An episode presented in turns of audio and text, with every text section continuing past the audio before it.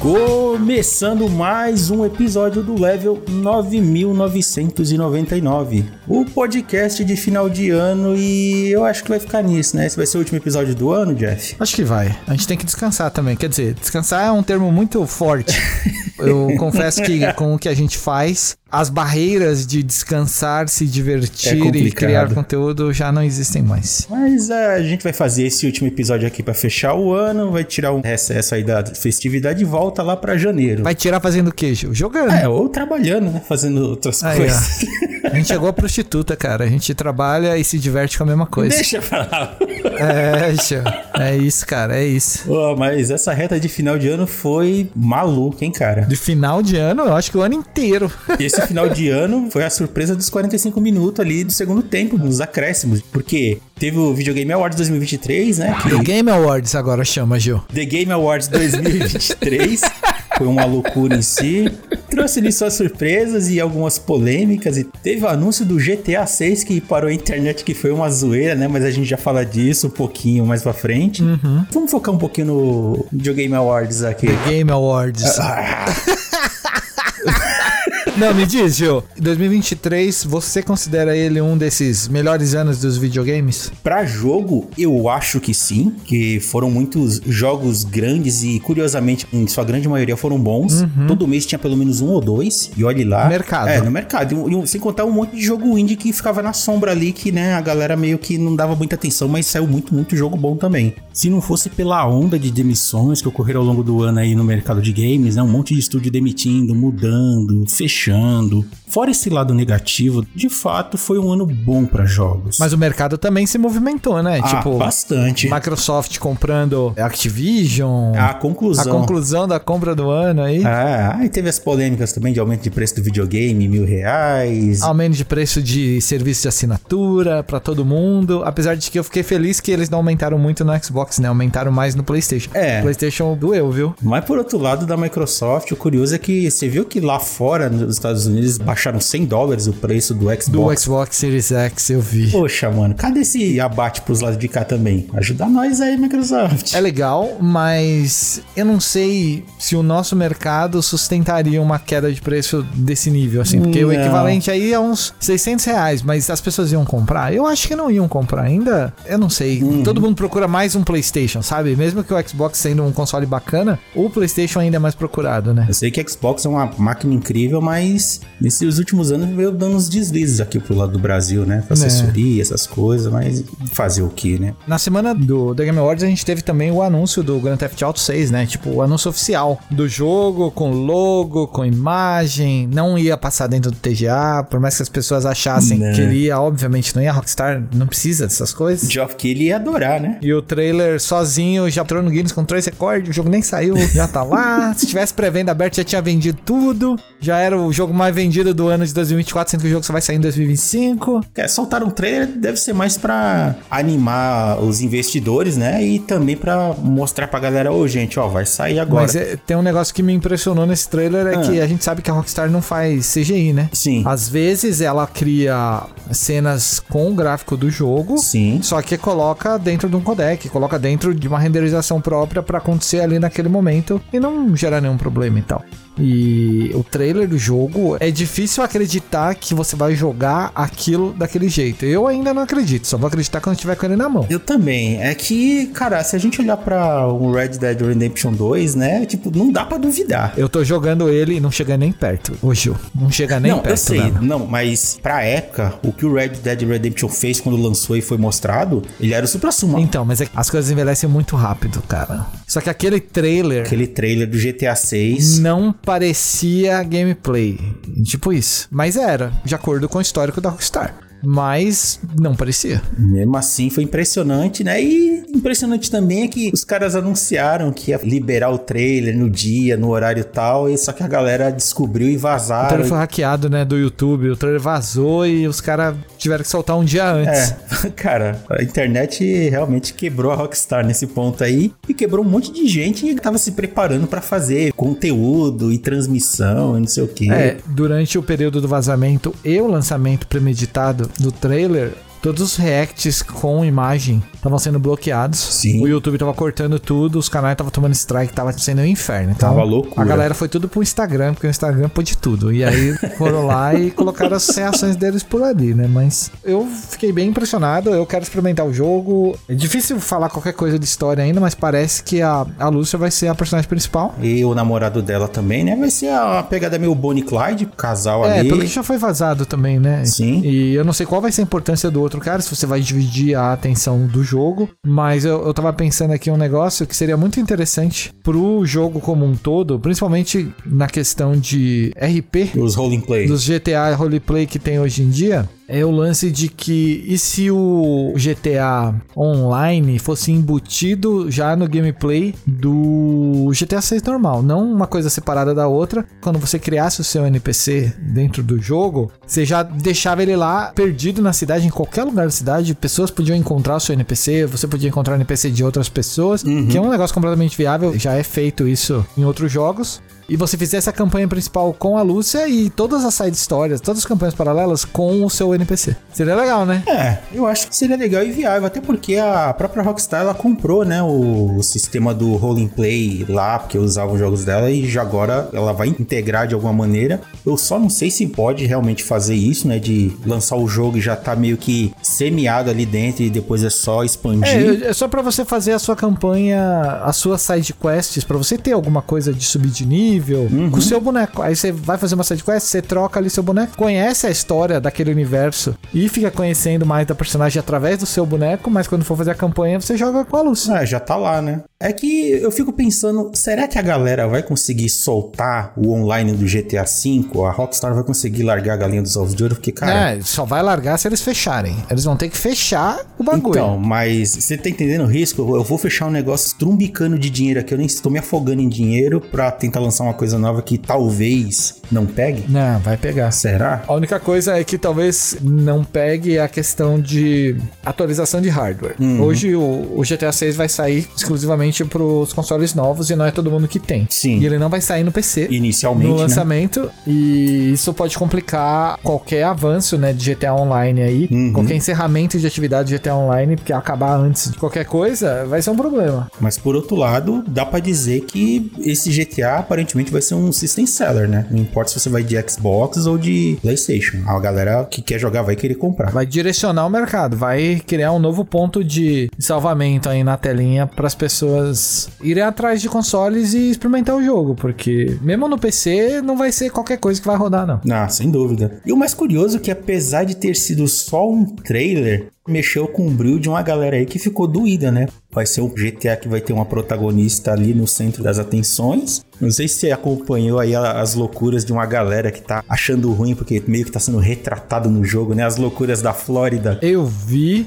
mas eu acho que é tudo meme. Tirando o Coringa de Miami lá, que eu sei que ele tá puto, mas não vai acontecer nada, foda-se. Mas eu digo, os comentários reclamando das coisas, eu acho que é tudo meme, foi tudo de propósito, foi tudo para ganhar visibilidade aí uhum. e virar piada piada, sabe? Não é possível que aquilo seja uma reclamação real. Eu só acredito se alguém reclamasse comigo, mesmo assim eu não ia acreditar. Eu fiquei chocado porque eu vi prints, vi conversas acontecendo pelo Twitter, né? Da galera lá falando de lacração. Falei, Gente, é um jogo, a galera gosta, viu? Eu apoio, ainda que é tudo meme, foi tudo de propósito pra virar piadinha mesmo, porque não tem como, velho. Não tem como ser aquilo. O GTA 6, eu não sei se eu vou querer jogar ele, né? Sei lá. Tá entrando na categoria daqueles jogos que eu acho incrível, mas eu só quero assistir, eu não quero jogar. Não, quero jogar. Mas mano. vamos ver. Se as coisas mudarem, é que até agora, para mim, foi que nem GTA V, cara. GTA V, eu acho que eu joguei a primeira parte da campanha, aí depois eu terminei a história principal e parei. Não me esforcei muito, não. Não, eu também não jogo GTA Online. Também não. Joguei só no começo, só. Até a parte do bug, quando eles deram lá os 2 milhões para cada um lá.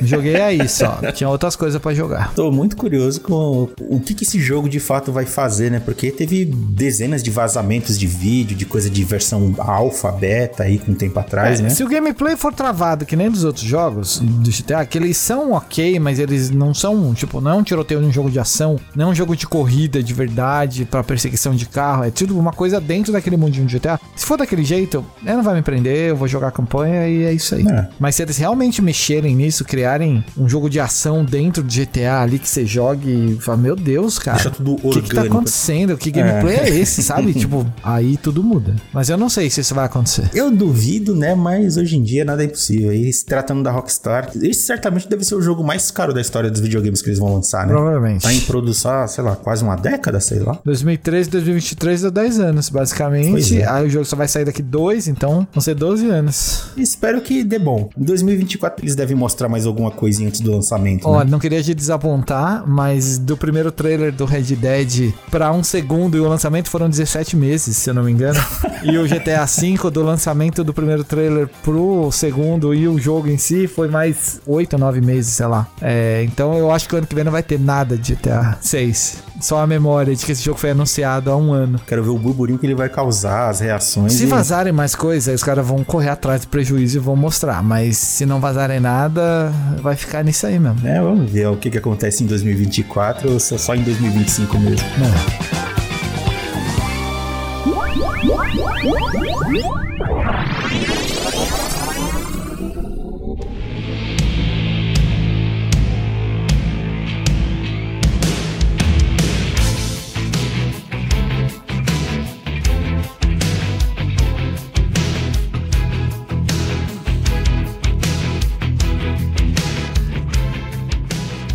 vamos focar aqui no The Game Awards 2023, Jeff. O que você achou do evento em si, assim, tirando os jogos? Eu gostei. Talvez eu mudasse alguns jogos de algumas categorias, porque tinha categoria lá meio bizarra, não entendia o que, que o Rise of P tava fazendo em RPG e jogo de ação também. Teve o, toda a polêmica do David Diver, que eu, honestamente, é. aqui, ó, abertamente falando, eu não sabia disso. Eu nem joguei David the Diver, mas eu ouvi muito esse nome sendo cotado aí como jogo indie do ano, nananana, uhum. muito antes dele ser indicado no TGA, e eu não vi ninguém corrigindo ninguém, falando que esse jogo não era indie na época que ele saiu. Eu sei que quando ele lançou, eu fiquei curioso, né, porque eu achei o visual bonito, mas aí eu tava vendo, né, e deixei passar, mas assim, aí eu pesquisando, eu vi que ele não era indie, cara. Tem uma empresa que fatura não sei se é um ponto não sei quanto bilhão, então, um milhão. E aí, na época que ele saiu e todo mundo falava, ah, esse jogo é legal, esse jogo, isso, aquilo, e a pessoa chamava ele já de indie e ninguém corrigiu. Então, qual que foi a treta agora? Mas, obviamente, o mercado brigou porque queria mais um indie de verdade ali na categoria. Mas, tirando essa polêmica, as demais eu achei até que as outras categorias relevantes. Até hoje eu sou totalmente contra misturar esportes e corrida em tudo a mesma coisa, mas se não tivesse misturado, a gente não ia ter uma categoria categoria para cada um, né? É. Porque não saem tantos jogos para cada uma dessas. São cinco no mínimo, e né? olha lá. É, e eu entendo a mudança, mas colocar esportes FC lá para competir com Forza e uhum. Fórmula 1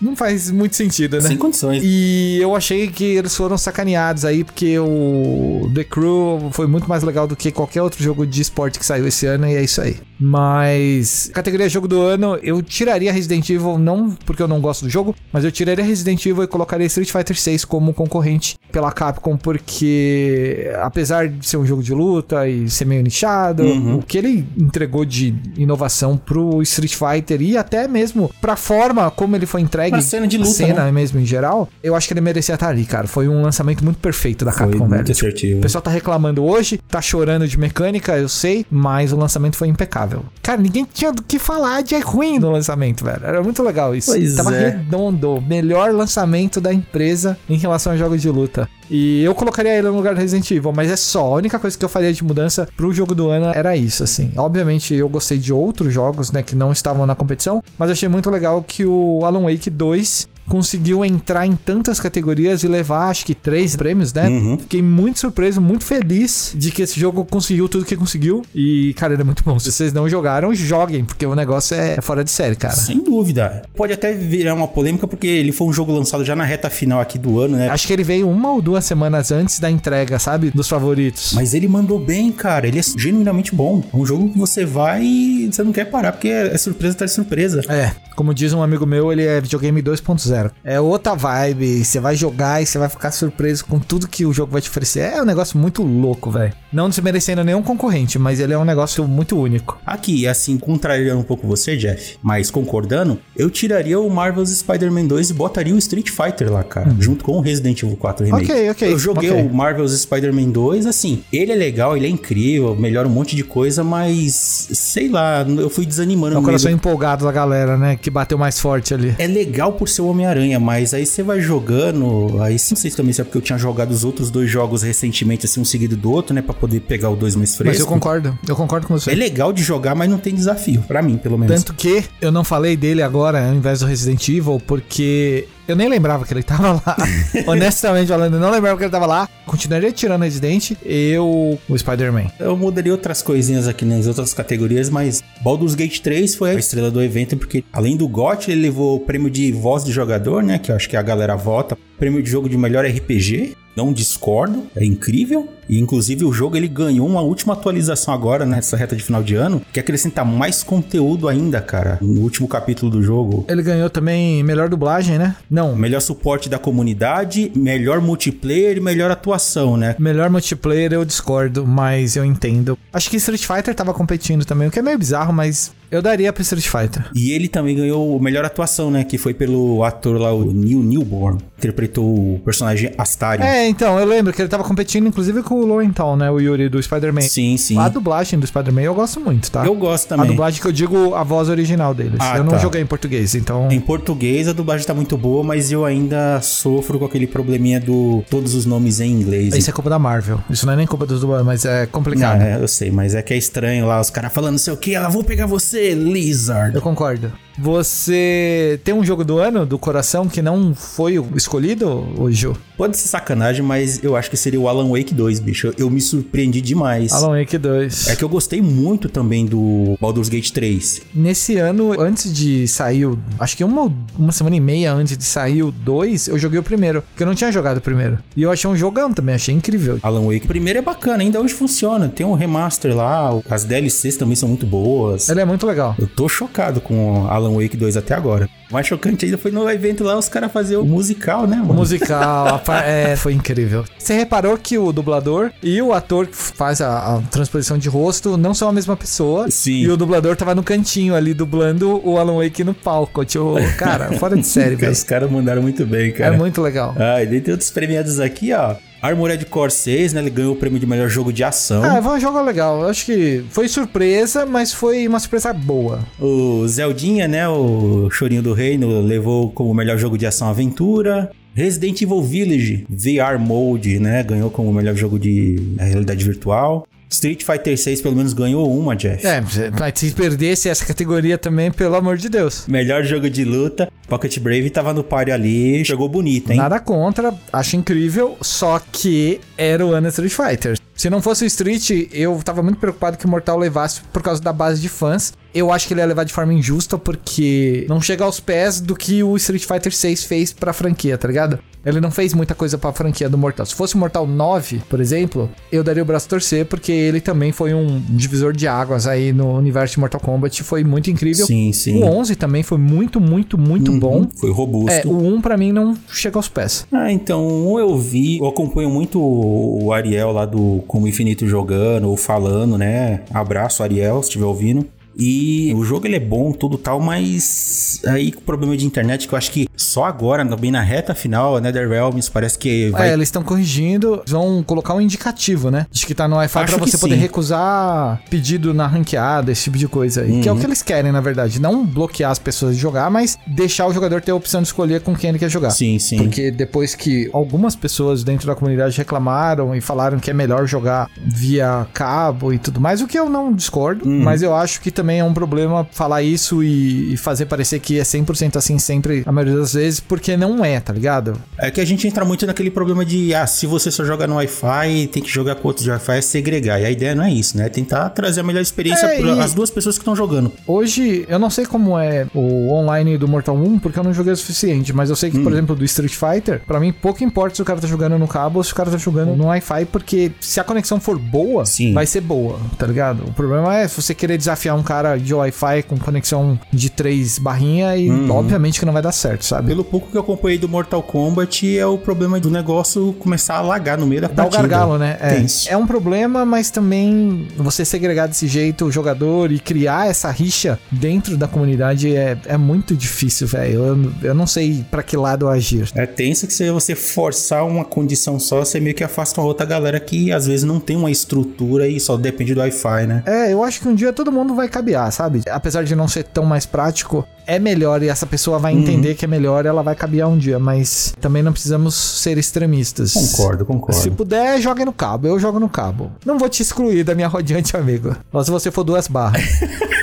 é, se você for duas barras, você não fala comigo, mano. Ai, ai. Aqui, ó, ah, Super Mario Bros. Wonder levou o prêmio de melhor jogo família. Já era Pô, esperado. jogo bonitinho, cara. Que experiência, ó, divertido. Eu joguei um pouquinho. Preciso de um Switch, cara. Eu não jogo nada da Nintendo, velho. É, eu adoraria também. Achei que você tivesse. Não tenho. E Pikmin 4 levou o jogo de melhor simulação e estratégia. Eu não joguei, então não sei opinar, mas muita gente que jogou elogia pra caramba. Aí teve o jogo Cocoon, que foi a melhor estreia de um estúdio indie. Joguei Cocoon, mas há controvérsias em ele ser estreia de um jogo indie, porque eu acho que ele não é o jogo de estreia de uma desenvolvedora, tá ligado? É, eu não joguei. Não era isso, provavelmente. Era o primeiro de uma franquia, talvez? Não é o primeiro de estreia pode do, do estúdio? Eu não sei. Esse Cocoon é aquele que é tipo, é um mundo dentro do outro mundo, dentro do outro mundo você Isso, vai entrando e isso, saindo. é. Ah, esse eu queria jogar, eu não joguei. Que ele. você vai jogando e entendendo ele de forma completamente natural, sem tutorial, sem texto de absolutamente nada. Você simplesmente pega, olha,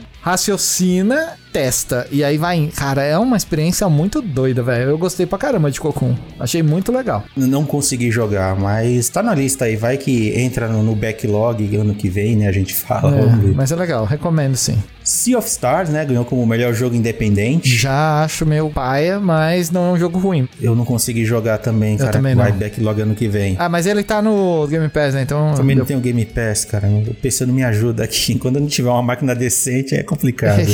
Valorant, né? Chegamos na parte de esporte aqui. Ganhou como melhor esporte. Horrível. Passa. Agora aqui, eu admito que eu tenho uma certa divisãozinha mental aqui. Cyberpunk 2077, melhor jogo contínuo, né? O jogo ongoing. Então, isso não fez sentido na minha cabeça, velho. Faz e não faz, sabe? Tipo, ao pé da letra faz sentido, porque o jogo foi lançado em 2020 e Aham. foi atualizado até o final de 2023 e eu acho que vai É, continuar. pra melhorar a experiência, beleza, mas, cara, ele foi lançado, né? E as melhorias foram obrigações pra tornar ele jogável. Então, mas o conceito funciona pra ele, mas ao mesmo tempo, eu sempre achei que jogos ongoing fossem jogos Ah, serviço. então, também. Tipo Final Fantasy, tipo Apex, Sim. próprio Valorant. Todos esses jogos que são continuados infinitamente, porque eles só são isso, basicamente. O Final Fantasy Online aí tá mandando serviços até hoje. Até Street Fighter 6, Mortal Kombat, eu acho que Sim, seriam sim. levados como jogos ongoing. Só que eu nunca esperaria que o Cyberpunk entrasse. Mas, por outro lado, óbvio, em anos anteriores o No Man's Sky entrou também, né? É. Então tem precedente, sabe? Foi a gente que deixou passar.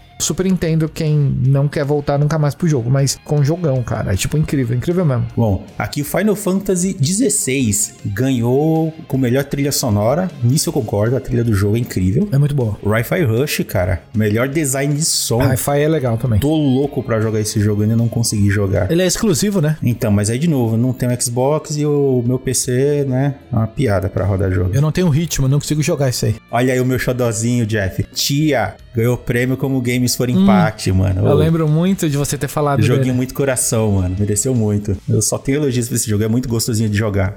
Forza Motorsport, que ganhou por inovação e acessibilidade. Street tava concorrendo? Tava, tava. Street reinventou umas paradas aí que eu fiquei chocado, velho. Só que eu acho que o Forza levou porque mais gente experimentou o Forza do que o Street Fighter, sabe? Foi igual a Mortal Kombat também. Os jogos de luta, no geral, eles trouxeram uma parte de acessibilidade uhum. que eles trabalharam e evoluíram bastante nesse meio. Assim. Então, ficou muito, muito foda mesmo. Mas eu sei que provavelmente a galera testou mais o Forza e deve ter ido mais por conta disso, por causa de conhecer e tal. Aí eu entendo. Então, aqui, ó, inovação e acessibilidade, por exemplo, ó, quem tava concorrendo, né? Diablo 4, Hi-Fi Rush, Marvel Spider-Man 2, Mortal Kombat 1, Street 6 e o Forza, né? Que foi o vencedor. São bem os jogos mesmo que é, ganharam destaque na mídia uhum. com acessibilidade. Todo mundo ganhou uma matériazinha especial falando sobre Sim. e tal. Foi bem legal. Exato. Aqui o Honkai Star Rail, que eu ainda não joguei, levou o melhor jogo mobile. Uhum. Mihoyo, né, cara? Mihoyo sempre leva. E eu admito que eu ainda tô afundado aqui em Final Fantasy VII Ever Crisis. Saiu umas atualizações aqui e ainda não gastei um centavo e tô avançando. Eu não sou muito fã de RPG de turno, mas ele tá bem, bem bacaninha. E esse Honkai Star Rail é bonito pra caramba, bicho. Eu vou esperar o próximo de ação deles, que sai agora em 2024. Esse eu quero. Ah, é. Single player, né? Uma campanhazinha fechada. Esse Sim. eu quero também.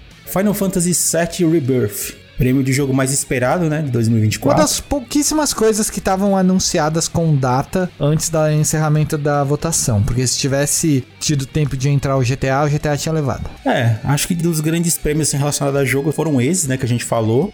E mesmo assim, durante o evento, cara, teve umas surpresinhas bacanas ali, né? Que nem o God of War Ragnarok ganhou uma DLC online gratuita, né? Chamada Valhalla. Na semana seguinte, é. Já saiu logo em seguida. Já tá já. disponível e eu só vejo a galera elogiando. Parece que tá bem bacana. Quem diria de graça, ó, você tem um jogo aí, já bota pra baixar e divirta-se. É. Durante o evento também, aquelas surpresinhas, né? A SEGA soltando aquele videozinho com um monte de trailer discreto ali, de um monte de joguinho clássico ali que tá sendo refeito. Não vai ser lançado tudo em 2024, né? Até onde eu sei, né? Mas alguma coisa deve sair ali. Deve ter um monte de coisa em produção. Sim. E já dá até pra citar aqui por alto, né? Tá o Monster Crazy Taxi, que tá bonitão. O Golden Axe, que tá com visual 3D. Eu achei um pouquinho estranho. Jet Set Radio, tá lindíssimo. O Shinobi com o estilo visual do Streets of Rage 4, uhum. eu gostei. Um novo Streets of Rage, eu não sei se é remake, mas com visual 3D. Pra mim, ele tava parecendo um Streets of Rage meio Power Stone. Ele não era um jogo normal, ele parecia ser um jogo, um versus, assim. Foi uma ceninha só, não sei o que dizer ainda, né? Vamos ver, espera eles mostrarem. E é. tinha outros títulos que eles ainda falaram, ó, oh, a gente tá trabalhando, mas ainda não vou mostrar. Vão ser coisas lançadas aí ao longo, talvez, dos anos. Ah, eu espero que saia tudo ano que vem, porque, obviamente, não é a SEGA que tá fazendo. Então, se ela distribuiu isso para sair por vários estúdios, não tem por que eles segurarem. O que a Dotemu botar a mão, eu tô dando joinha. Hum.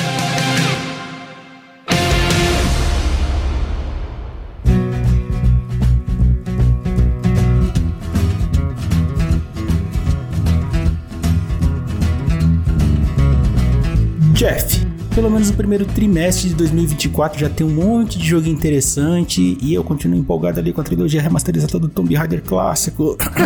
Mas vamos falar rapidão do que esperar dos jogos que foram anunciados na Game Awards. Expectativas. Expectativas, cara. Assim, tudo que eu queria jogar saiu esse ano, então eu tô bem tranquilo em relação a isso. Mas tem um lançamento hum. de 2024 que eu tava com um pouquinho de vontade e eu fiquei com um pouco mais agora depois da apresentação de um novo trailer inclusive com data agora sair dia 20 de agosto de 2024, que é o Black Myth Wukong. O jogo tá ridiculamente bonito, é. tá ridiculamente fluido e toda a temática dele ali, a, a cultura, a mitologia, tá me chamando a atenção. Eu não sei o quanto que esse jogo vai sofrer de downgrade, o quanto que é verdade, o quanto que é encenação de gameplay para trailer, uhum. mas caraca, mano. Pô, o que eles mostraram tá só ridículo de tá bom, Tá tenso, cara. viu? Tá muito legal mesmo. Não sei se vai ser desse jeito, porque me lembrou muito Sekiro. E eu quase não vi trailer de Sekiro. E quando eu fui jogar Sekiro, foi para mim um dos melhores da From Software, inclusive até hoje. Uhum. E eu não sei se o Wukong vai ser assim também, mas ele aparenta, né? Deve ser uma grande surpresa, cara, porque o que ele faz ali, assim, sejamos sinceros, né? A gente já viu muito do que ele mostra ali em outros jogos, os Souls da vida daí, que saiu mais. É, mas é o básico de empresa chinesa. Mas né? a forma como ele entrega, eu acho que o, o lance da mitologia em torno ali, né? Mitologia chinesa, as criaturas, o combate, cara, tá muito chamativo aquilo. Eu fiquei bem impressionado.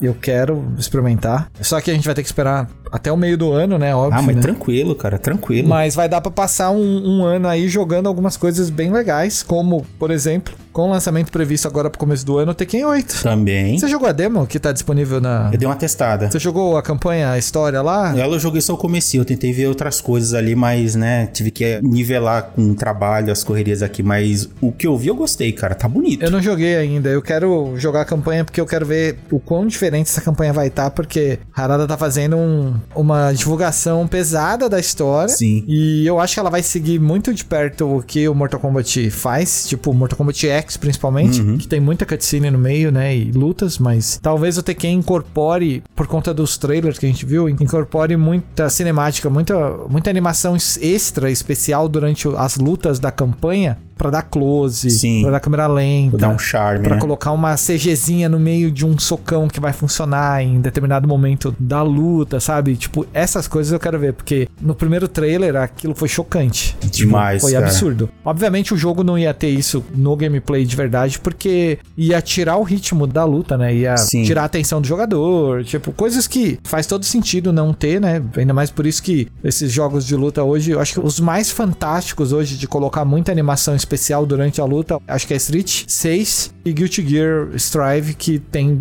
algumas coisas extras aí no meio. Mas é, é difícil porque você tira toda a atenção do jogador, o jogador enjoa com o passar do tempo, porque quer lutar uma vez atrás da outra, mas numa campanhazinha, no modo história, bem inserido, como parece que foi feito em Tekken, tô bem empolgado para ver o jogo Uhum. e dar uma dedicada aí para aprender algumas coisas novas. Dentre outros jogos que foram mostrados lá no evento, teve um ali que, assim, eu tinha jogado original, eu não terminei, infelizmente, que é aquele Brothers, a Tale of Two Sons, Ah, tá. que vai ser o remake agora, também já para o começo do ano ali. Que ganhou o TGA também. Sim, sim.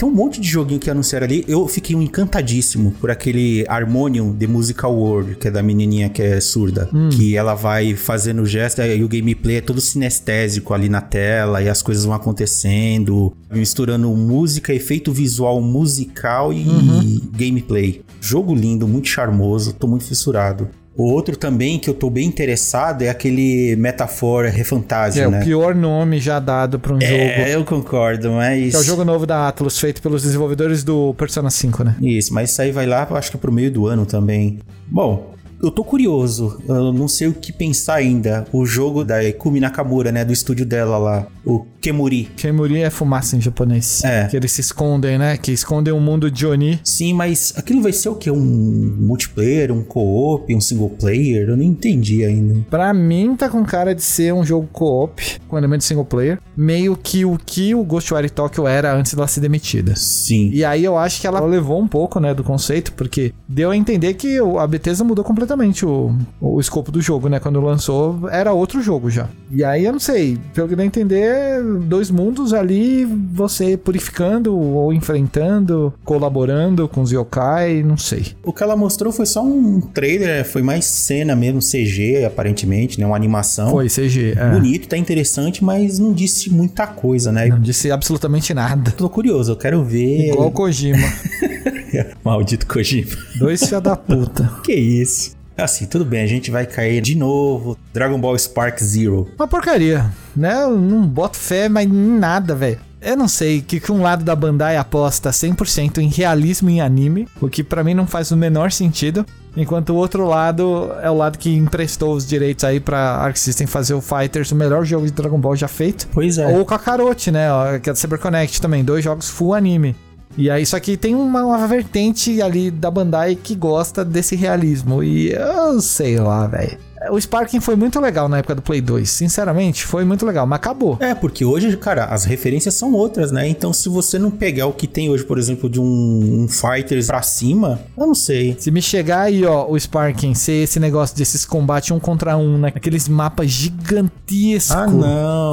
Você tem que ficar caçando a pessoa. Eu tenho amigos que amaram o trailer, tão louco pra experimentar e tudo mais. Eu espero quebrar o nariz e o bagulho ser legal, mas O trailer eu achei legal, eu não gostei nem do trailer, Gil. mas a minha curiosidade mesmo é saber como é que vai ser a mesma dinâmica de jogo, né? Você vai andar com aquela câmera atrás, assim, ó, e, e se bobear no Versus, vai dividir a tela. Não sei se funciona mais hoje em dia, mas enfim, né? Tem quem goste. Tem quem sinta saudade. Eu acho que quem gosta. Isso eu tô curioso. Vejamos.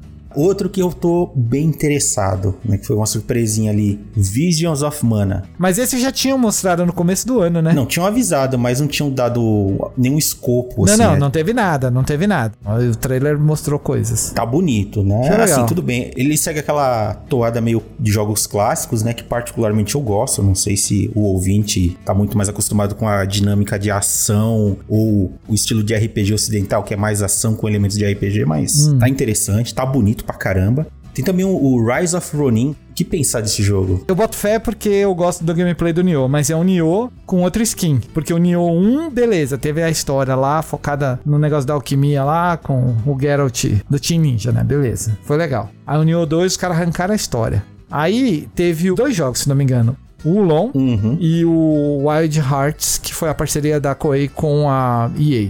Os dois tinham um sistema de criação com os mesmos elementos que o, o Nioh, né? Porque a Koei pegou e levou e você fazia a mesma coisa. E eu já fiquei meio pé da vida, assim. E agora tá saindo esse Rise of Ronin. Deu pra ver os bonecos igualzinho. Aquele boneco do trailer, eu criei ele pra jogar É lá. por isso que eu falei que, assim, eu tô interessado, mas eu entendo esse outro lado que Se as gente. pessoas xingarem o jogo, eu não vou defender, porque eles vão ter toda a razão de xingar. Mas eu espero que seja um jogo bom. É, eu também. Eu espero que tenha uma narrativa pelo menos envolvente e uns monstros legais, porque o primeiro Nioh pra mim é fantástico.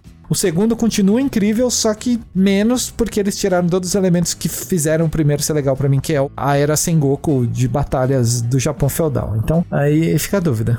Eu só vou comentar porque pra mim não vai dar, mas Esquadrão Suicida, Mate a Liga da Justiça lá, eles mostraram um novo trailer, parece legal. Vai ter um videozinho por mês até sair o jogo, mano. Ou por quinzena, sei lá. Eu ainda não sei o que pensar desse jogo, ele parece legal, mas meio genericão em gameplay. Eu acho que vai ser uma porcaria, mas eu amo jogo assim, então eu vou jogar pra caralho.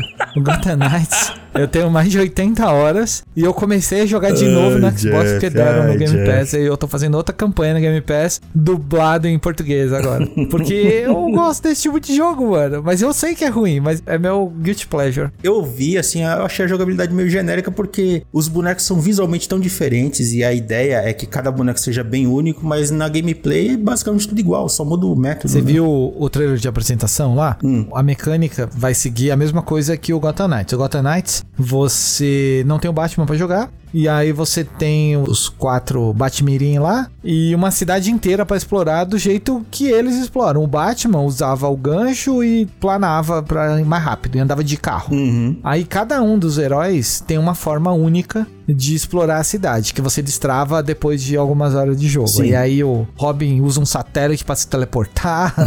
a Batgirl, acho que ela plana, eu não lembro o que ela faz. O Red Hood, ele tem saltos místicos que ele fica pulando no ar lá. E o, o lance do Suicide Squad é a mesma coisa. Eles estão focando nisso, que foi um negócio que eles usaram no Batman. Agora eles falam assim: pô, a gente tem que dar uma importância muito grande pra mobilidade dos personagens no Esquadrão Suicida, porque andar nas ruas de Metrópolis é suicídio, porque tá todo mundo morto lá, todo mundo vai querer te matar e tananana. Então você tem que andar por cima dos prédios. Só que como você vai andar por cima do prédio com personagens que não sabem voar, não tem gancho, não tem porra nenhuma. Aí fizeram todo um trailer de apresentação de gameplay com os os primeiros minutos do jogo, onde você vê como eles conseguem os poderes pra se locomover. Aí o Boomerang rouba um negócio É do um, um jatinho lá, não, né? não, Ele- o- esse é o Deadshot. Ele rouba um jetpack que ele consegue voar. A Arlequina rouba o gancho do Batman. e o asa delta do Batman também. Ai, meu Deus. E o tubarão não precisa, porque o tubarão nada no céu. É, é, é. Mas isso eu não achei ruim, só que eu achei uma ideia vendida de outro jogo que eles estão reaproveitando o conceito que já no outro jogo não foi muito bom. Eu gosto da ideia palhaçada, né? Assim, de você ter essas zoeirinhas e tal, mas é que mecanicamente, assim, visualmente os personagens são diferentes, mas parece que eles só funcionam iguais, né? Só muda. Ah, não, eles vão funcionar bem parecido até, sei lá. De novo, o Gotham Knights, que provavelmente é o jogo mais próximo que vai ter de Esquadrão Suicida, porque eles, pra mim eles são iguais, só que vai ter mais foco em tiro, né? Você joga diferente com todos os bonecos, mas ao mesmo tempo eles são todos iguais, porque o jeito de bater, o jeito de esquivar é basicamente a mesma coisa. A Batwoman, ela usa uns gadgets, o Robin usa o bastão, mas o alcance do bastão não é maior que o soco do Red Hood, por exemplo. O Red Hood dá tiro, mas todo mundo atira alguma coisa.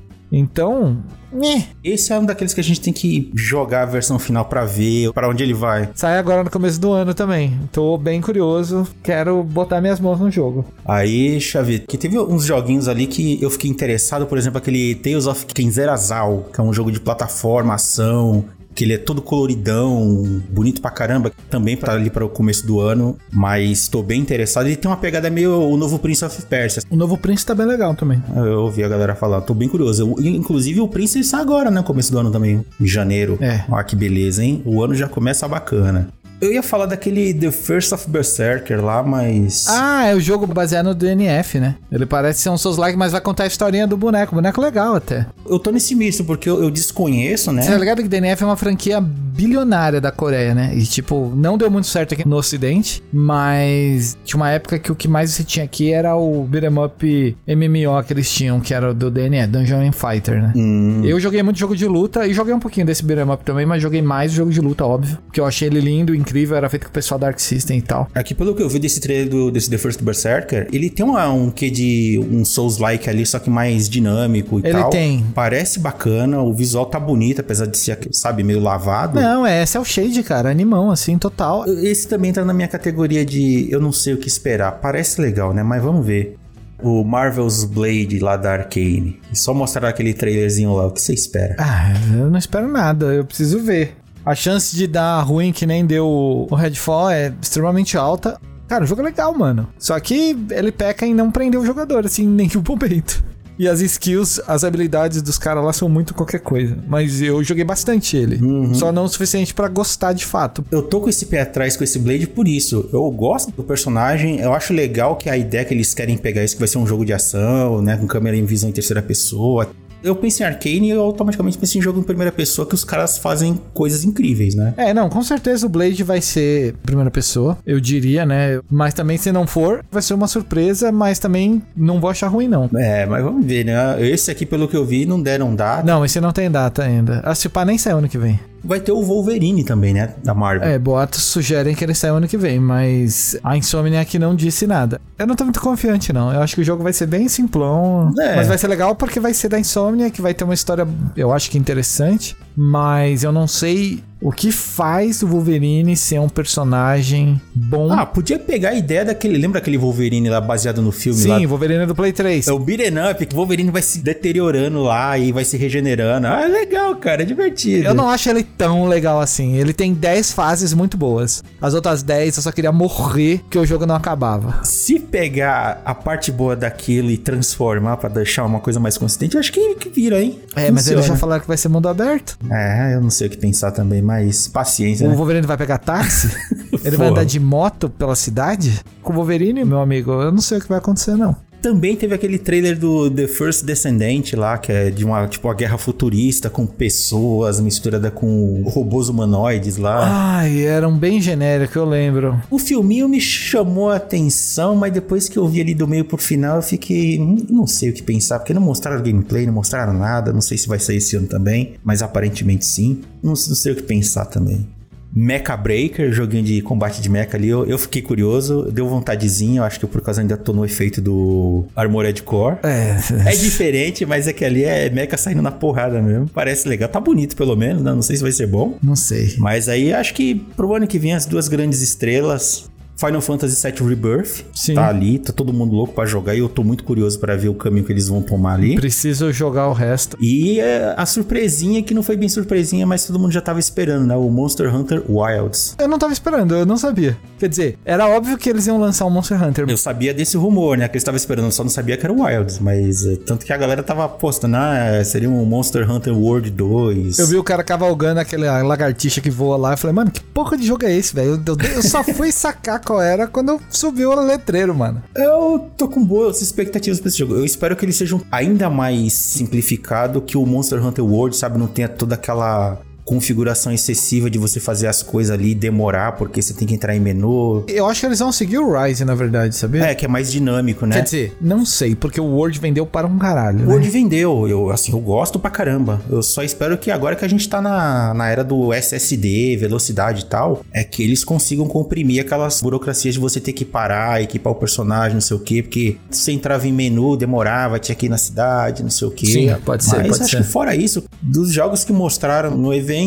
assim, que eu tô muito pilhado, Final Fantasy, né? E esse Monster Hunter Wilds eu tô bem curioso, eu tô bem na fissura pra querer jogar. Boto fé que vai acontecer alguma coisa com ele também. Não sei o que, né? Mas boto fé. Esse começo de podcast ficou gigante, mas ainda precisamos falar de joguinhos de fim de ano, e eu tenho alguns aqui. Então, bora!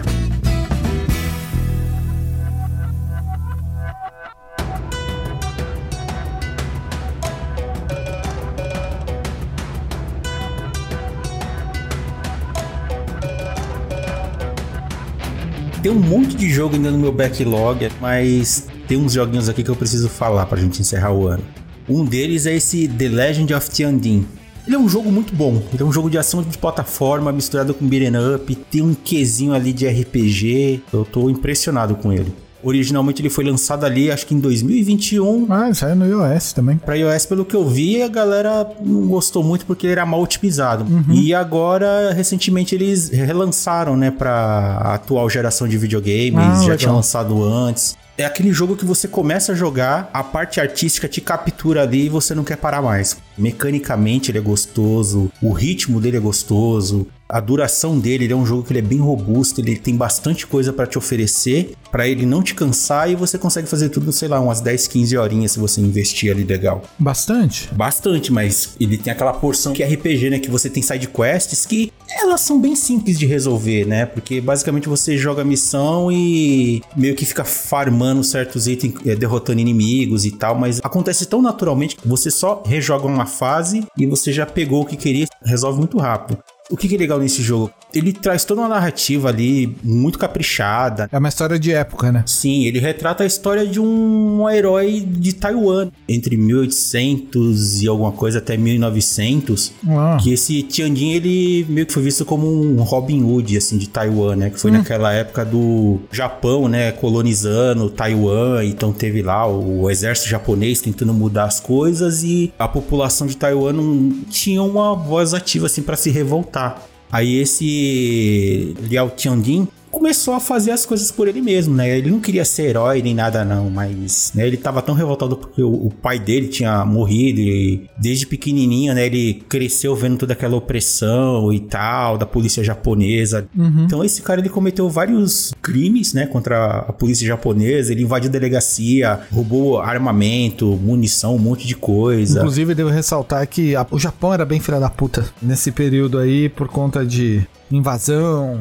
Já foi na Coreia, foi na na China, roubou tudo da China pra criar o Japão. Uhum. É bem complicado, bem complicado, assim, a- a- o relacionamento. Pesquisando, cara, eu fui vendo, eu fui meio que ficando fascinado assim pela história desse cara. Tem muita coisa pra falar dele, mas o jogo ele pega mais ou menos essa base ali do período de vida dele, que ele teve uma vida curta, né? Ele viveu acho que 26 anos. E o jogo ele meio que retrata isso de uma forma fantástica, né? Pegando alguns acontecimentos históricos e dando aquele Sei. verniz da diversão lá do videogame. É muito interessante. A cidade você navega por diferentes áreas, vai trocando ideia com pessoas, né? Comerciante, você é muito conhecido. Vira e mexe, tem uma galera que fica oprimindo pessoas na rua, atacando pedra, e você entra em batalha aleatória, mas o combate é excelente, é muito bom. É Kung Fu, é muito artístico. O sistema de combate, inclusive, acho que você vai gostar. Tem o sistema de combo, que ele é simples, mas funciona, visualmente é bonito. Apertar botão, sentir o impacto, sabe? É, é tudo muito gostoso, assim, é um negócio que você quer ficar fazendo sempre, é muito bom.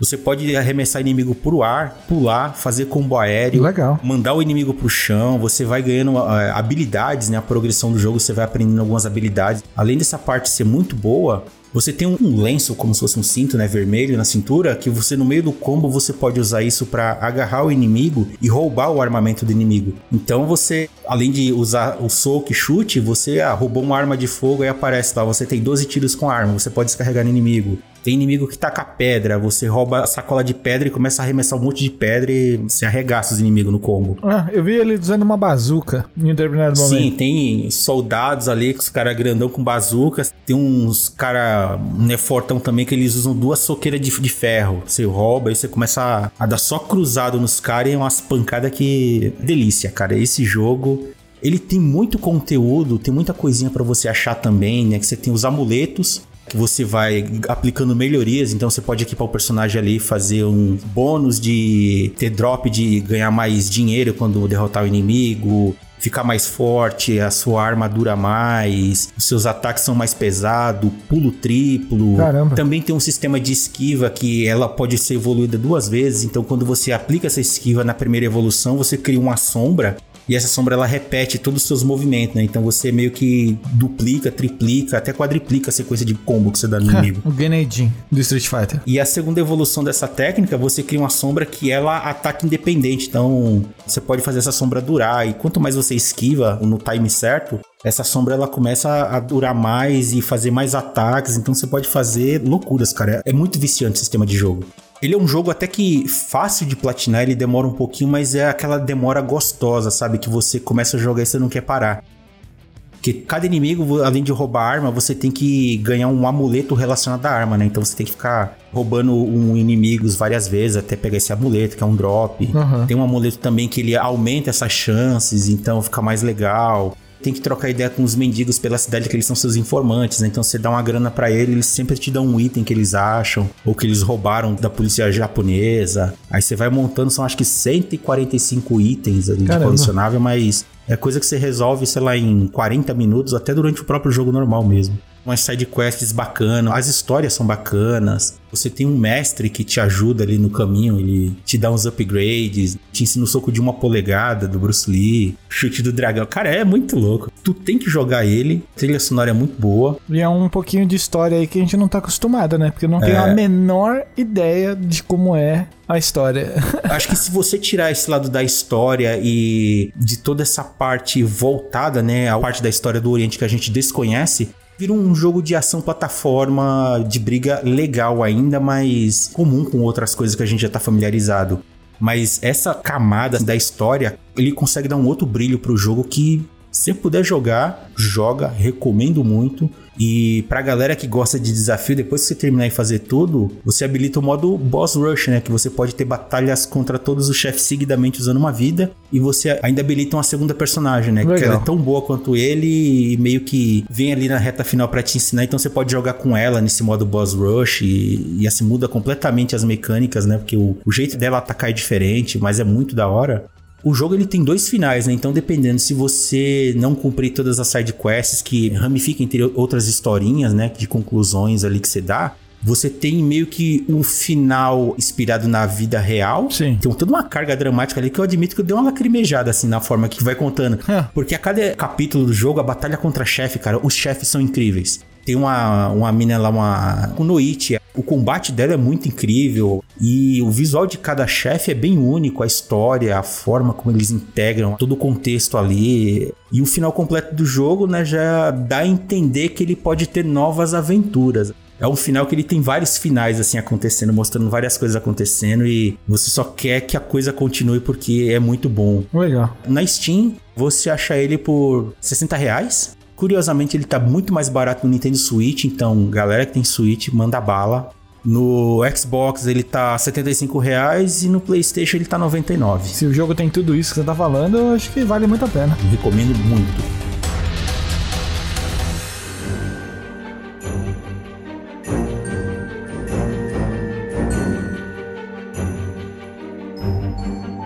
Tem outro jogo aí, né, Gil, que você tava jogando. Também era da sua pilha da vergonha? Não, esse eu peguei mais recentemente, assim, né? Mandaram o, o código pra mim aqui ah. pra testar. Ah, é, tô vendo aqui. Esse é mais novo, esse é mais novo. Então tá bom. É joguinho de Natal, cara. E eu já devo dizer, joguinho muito, mas muito bonito. Qual o nome dele? É o Ebenezer and the Invisible World. Ele basicamente pega aquele um conto de Natal, né, do Charles Dickens, que a gente já viu várias versões. Ah, eu lembro você falando dele. Basicamente ele pega a ideia e integra a narrativa do jogo com um gameplay. É bonito pra caramba. Joguinho de plataforma, né? Assim, ele é um Metroidvania. Tem um sistema de mapas assim que é tudo interligado, é bem complexo, tem muitos caminhos, tem coisa secreta para fazer. Tô gostando pra caramba desse. Esse eu ainda não terminei, tá? Tô na reta final porque ele é bem mais demorado. Tem legenda em português também. Curioso, né? Ter legenda em português. É bem surpreendente esse jogo, porque assim, a história dele, logicamente, ele pega aquele conto de Natal e subverte algumas o coisas. O conto de Natal dos fantasmas. É, que você subverte algumas coisinhas ali, né? Mas você joga com o Ebenezer Scrooge, né? O velho ranzinza, que nesse jogo ele é um velho bonzinho. Esse jogo ele se passa ali durante a Revolução Industrial, né? Em Londres e numa noite de Natal. Você jogando com o Ebenezer, a sua missão é meio que salvar a classe trabalhadora, porque tem um ricaço chamado Caspas Maltus, um industrialista ali, ele meio que escravizar a galera, né? A parte fantástica da coisa é que tem um espírito maligno influenciando esse Caspas Maltus, né? E aí esse cara ele bota toda uma turba para confrontar e oprimir a galera. E também tem um monte de fantasma, né? Uns fantasmas que são impenitentes, né? Eles não se arrependem então você não consegue fazer ele concluir o que deixou pendente em vida ali para dar paz, né? Certo. Por outro lado, com o Ebenezer você consegue encontrar alguns fantasmas e ajudar eles a resolver as questões que eles deixaram em vida para eles te ajudarem. Então eles meio que viram um suporte para você, assim, você pode invocar eles, você pode equipar até três espíritos, né, dos que você encontra, então eles te ajudam com ataques especiais, habilidades especiais, meios de você navegar pelo mapa, né, para você poder abrir áreas. Tem lugar que você vai e vem e precisa de habilidade para chegar no outro ponto que tem naquela determinada área. Então é um jogo que ele te dá liberdade, né? Ele não tem uma linearidade. Então você vai jogando e vai explorando e muitas vezes, na verdade, você acaba indo para lugares que você não deveria porque você não tem meios de progredir, né? Só que o jogo ele te deixa ir muito longe. Sim. Mecanicamente, ele é um jogo muito bom. Tem algumas questões, é porque ele é um pouquinho mais cadenciado, sabe? Ele não é tão malemolente, mas é bom. Eu vi que ele ataca com a bengala. Tipo, é a espada dele, a bengala. Você evolui esses equipamentos? A bengala é a arma básica. Você ainda pega outras habilidades que é, dão mais força de ataque e tal, só que você também pega as armas espectrais. Que aí você pega um chicote de energia, um machado, uhum. uma espada que é como se fosse quase um, um florete. Então você faz uns ataques rápidos. E essas armas você pode evoluir elas para elas ficar mais forte, ter mais poder de alcance. Você usa ela para abrir caminhos também. Só que aí vem a minha questão. Hum. Como ele não é um jogo linear e nesse caso ele é bom, ele te obriga para você salvar o seu progresso a entrar em salas específicas, né? É, que é o básico de um Metroidvania. O problema é que, além dessa não linearidade, dessa liberdade que ele dá de você ir para lugares muito distantes, é muito difícil você encontrar outras salas de saves nas proximidades. Então, se você salvou lá atrás explorou, sei lá, 30, 40 minutos explorando pela curiosidade e você morreu, você vai perder tudo esse negócio porque você vai voltar do último save. Ah, tá, entendi. Eu acho que ficou faltando distribuir um pouquinho mais de salas de save ali para não ficar frustrante, né? Porque às vezes o jogo pega na sua mão, te puxa e fala: "Vai lá, se diverte". Não tem nenhum fast travel instantâneo para esses lugares? Isso aí você tem que habilitar. Tem fantasma que te ajuda a viajar rápido, né? Pulando as lâmpadas que são acesas. Então você pode navegar por elas. Tem um fantasma que ele te permite pular em, em bolas e sair quicando para alcançar lugares mais altos. Uhum. Pulo duplo. Tem esses recursos. Só que durante o jogo, assim, principalmente na parte do começo,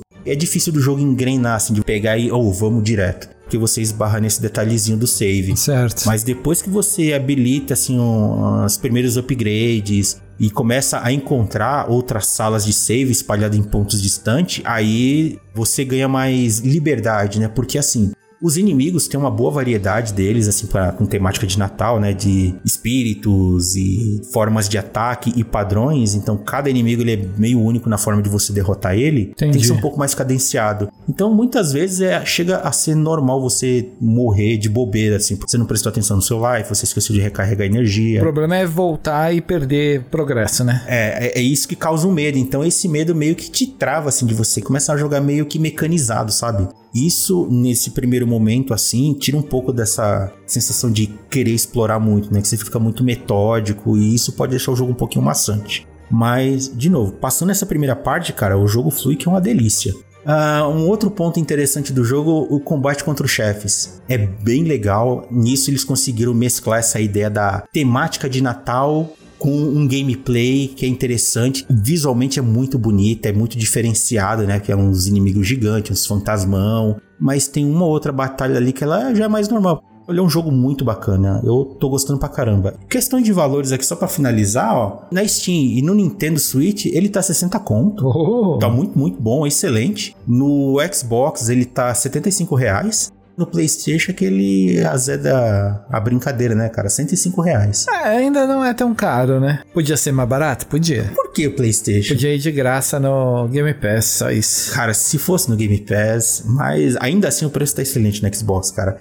Quem gosta de um Metroidvania, que é alguma coisa mais temática, divertida, envolvente, tem bastante coisa, tem uma lista de fantasmas ali, de inimigos que você habilita, você tem as historinhas desses fantasmas, tem o valor de drop de item, né, que eles podem dropar acho que dois ou três itens ali, então tem a classe se é raro, se é comum, é bem legal. Aproveita, mano, aproveita.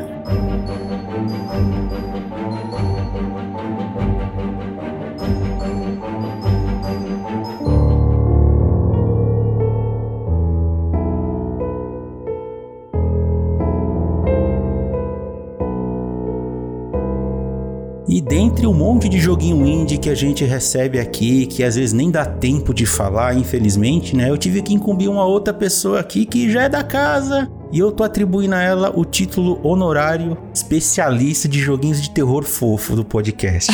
é, a gente vai falar aqui de Cryptale Ingrid Penance. E aí, Ivan, tudo bom? E aí, que título é esse, Ju?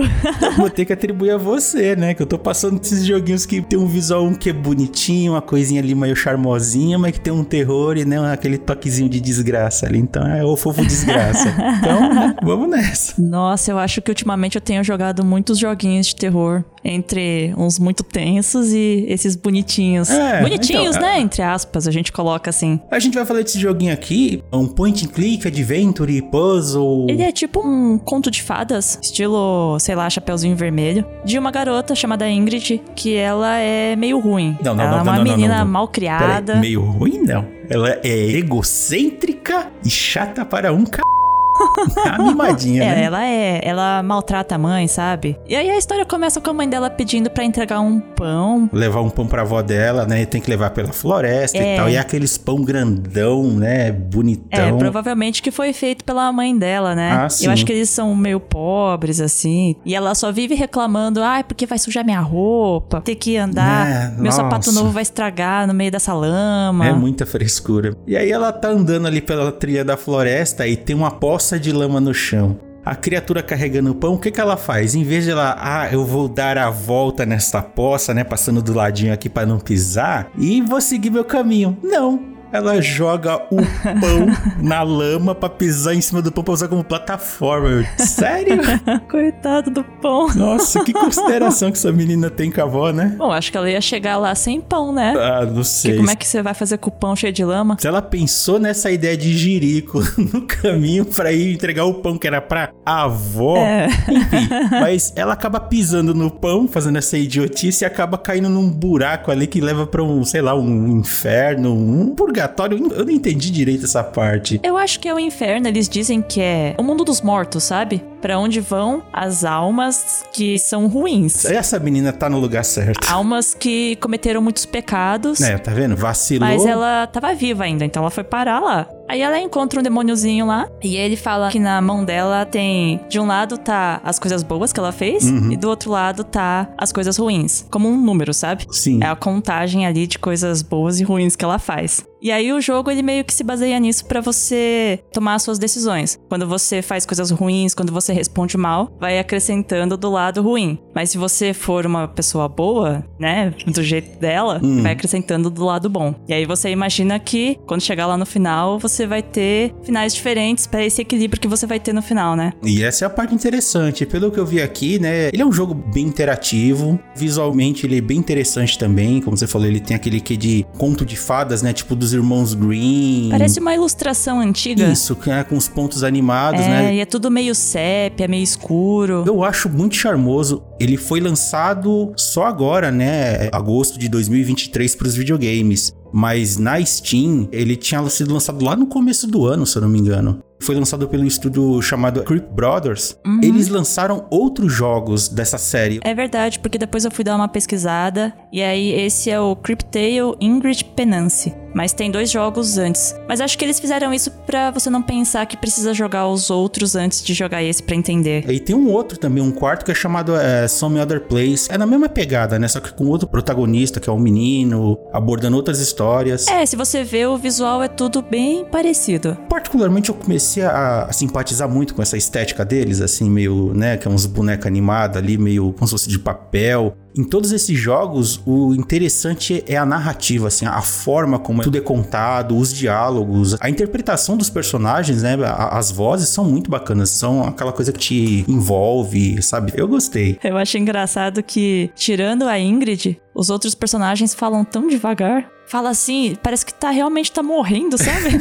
ah, eles já estão no inferno, tá de boa, pressa pra quê? é, então, nossa. Preocupada é ela, então ela meio que se resolve rápido ali. E como você tinha mencionado um pouquinho antes, na hora que ela tá nesse inferno aí, que ela encontra um É um diabrete demôniozinho. chamado. Mas vamos lá, né? Em português soa estranho. É. Moleque. Depois que eu falei em voz alta, eu também achei engraçado. Acho que em inglês seria Molek, uma coisa assim. Enfim, esse demôniozinho aí, ele é muito falastrão também. E ele meio que fica fascinado com essa menina, né? Se bem que foi ele que aprontou a brincadeira pra ela quando tava no mundo dos vivos. É. E ele fica tão fascinado com esse jeitão dessa menina que ele acompanha ela e, ah, vamos É. ver onde é que isso vai dar, né? O que, que você vai fazer agora? É porque ela quer voltar pra casa. Claro, ela não quer ficar ali naquele lugar horrível. Pois é. E aí, pra isso, bem no comecinho do jogo mesmo, ele fala, ó, pra você voltar pro mundo dos vivos, você tem que atravessar essa cachoeira aqui, que é um negócio horrível, né? É uma boca Hum. Sim. saindo, parece um negócio de sangue. E quando ela tenta passar, ela queima a mão. Uhum. E aí ele diz, pra você conseguir passar por aí, você tem que completar uma jornada, e aí só depois é que você vai ter o poder, né, ou a bênção, enfim, pra poder atravessar essa cachoeira, que aí eu acho que funciona como o julgamento final, sabe? É uma prova de redenção pra ela ali, né? Vamos ver pra onde vai a sua índole, se vale ou não você voltar. Ou já que você é toda merdeira, já fica por aqui mesmo. Eu achei bem interessante. É divertido, assim, apesar do contexto meio creepy, meio horror. Ali naquele inferno você encontra bruxa, umas criaturas estranhas. Tem uns momentos, assim, de ver outras crianças petrificadas que se deram mal, alguma coisa assim. Tudo criança ruim também. Pois é, tá vendo? É. Parece que tudo tem cara de boazinha, você fica com dó, mas era um monte de criança ruim, mal criada, que foi pro inferno.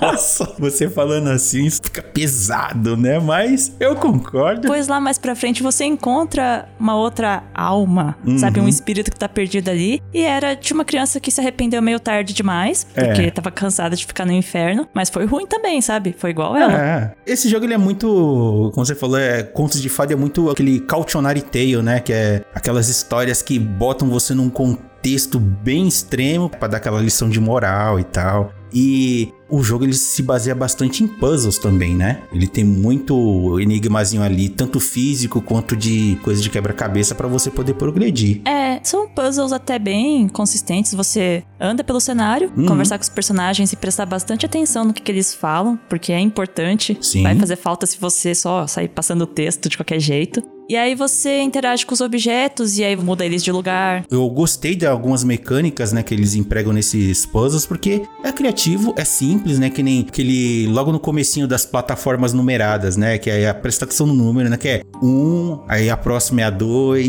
aí depois a três, só que aí depois na frente aparece um outro número que tá ou é muito avançado ou é, é retrocesso. Esse foi o o primeiro lugar onde eu empaquei no jogo. É, então, que aí você pensa, não, peraí, se eu vou pra frente vai quebrar. Aí você tem que voltar, a plataforma vai cair, vai reaparecer outro número, e aí você tem que ir e voltar, né, pra fazer o número aparecer pra você atravessar. É. Eu achei uma sacada bacana. Depois de ter morrido muitas vezes, porque eu tava indo, morrendo, aí eu ia de novo e eu sabia, não, se eu for pra esse lado eu vou morrer. Eu tava meio que decorando o caminho pra ir. Sim. E aí, depois que eu tava chegando no final, eu reparei que tinha uma dica lá no rio, lá embaixo, de que você tem que passar pra plataforma que tem um número maior. É, com os números E crescentes. aí eu fiquei, ai, que burra que eu sou.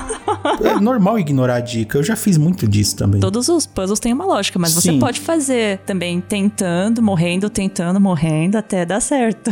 Dá pra fazer, acontece. Uhum. E aí, depois de muito tempo, era a coisa mais É. idiota possível porque ela não reparou. Era aquilo. O cenário te dá dicas do que, que você tem que fazer. É um jogo que, ao primeiro momento, parece não ter uma lógica, mas se você prestar atenção, você, não, peraí, eu vou jogar sem pressa, você mata rápido. Tanto é que a duração desse jogo, depois que você saca as coisas, é mais ou menos umas duas horas, umas duas horas e meia. É, eu acho que dá umas duas horas mais ou menos. Eu com certeza levei mais tempo que isso. Ah, normal, né? Que nem jogando pela primeira vez, testando, né? Não buscando informação em lugar nenhum, só você e o jogo ali. Vai pra umas quatro, cinco, até porque ele tem bastante texto, tem bastante diálogo, tem muitas falas e é legal você conversar com as- os monstros, as criaturas e ver como é que vai dar, né? você foi uma boa menina, Vanessa? Jogando, só seguiu a má índole da Ingrid ali. Eu pensei que eu tivesse sido uma boa menina. Ah. Pensei. Mas aí quando eu cheguei no final, eu fiquei equilibrado. Eu fiz coisas boas e coisas ruins. Uhum. Mas aí eu fiquei pensando, será que dava pra você resolver alguns puzzles sem ser ruim? Hum, Porque às vezes você tem que tomar umas decisões que são meio difíceis. Sim. Que você nunca tomaria uma decisão daquela, sabe? Você ter que machucar uma pessoa ou uma criatura pra poder ir pra frente. é, pra nossa visão isso é uma coisa ruim, né? É, a meu ver não tinha outro jeito, mas talvez tivesse outra maneira. Tô vendo aqui, ó, o jogo ele tem aproximadamente 12 capítulos. Tem um final ruim, tem um final bom e um final clássico. É, eu acho que eu fiz o final ok. Não fui nem ruim, mas também não fui boa, sabe? Pouco que eu vi aqui de alguns pontos, a forma como a menina ela descreve as coisas, interage com as coisas, ela não deixa eu estou fazendo assim é ruim, estou fazendo assim é errado, né? E outras você tá sendo legal, tudo tal, mas é entendido como uma ação ruim, então é meio dúbio. Bom, tirando as partes que você tinha que ser, às vezes, educada ou não, porque quando você conversa com um personagem, você pode escolher se você vai responder de um jeito mal criado, se você vai pedir por favor, vai agradecer, sabe esse tipo de coisa? até aí normal, né? Tem que ter um quê de informalidade. Mas tem algumas decisões que são difíceis. Por exemplo, ah, você vai sacrificar um bichinho lá que quer te ajudar. Isso eu tentei várias outras coisas, não deu certo. Aí eu tive que sacrificar o bichinho, tadinho. Fiquei com dó.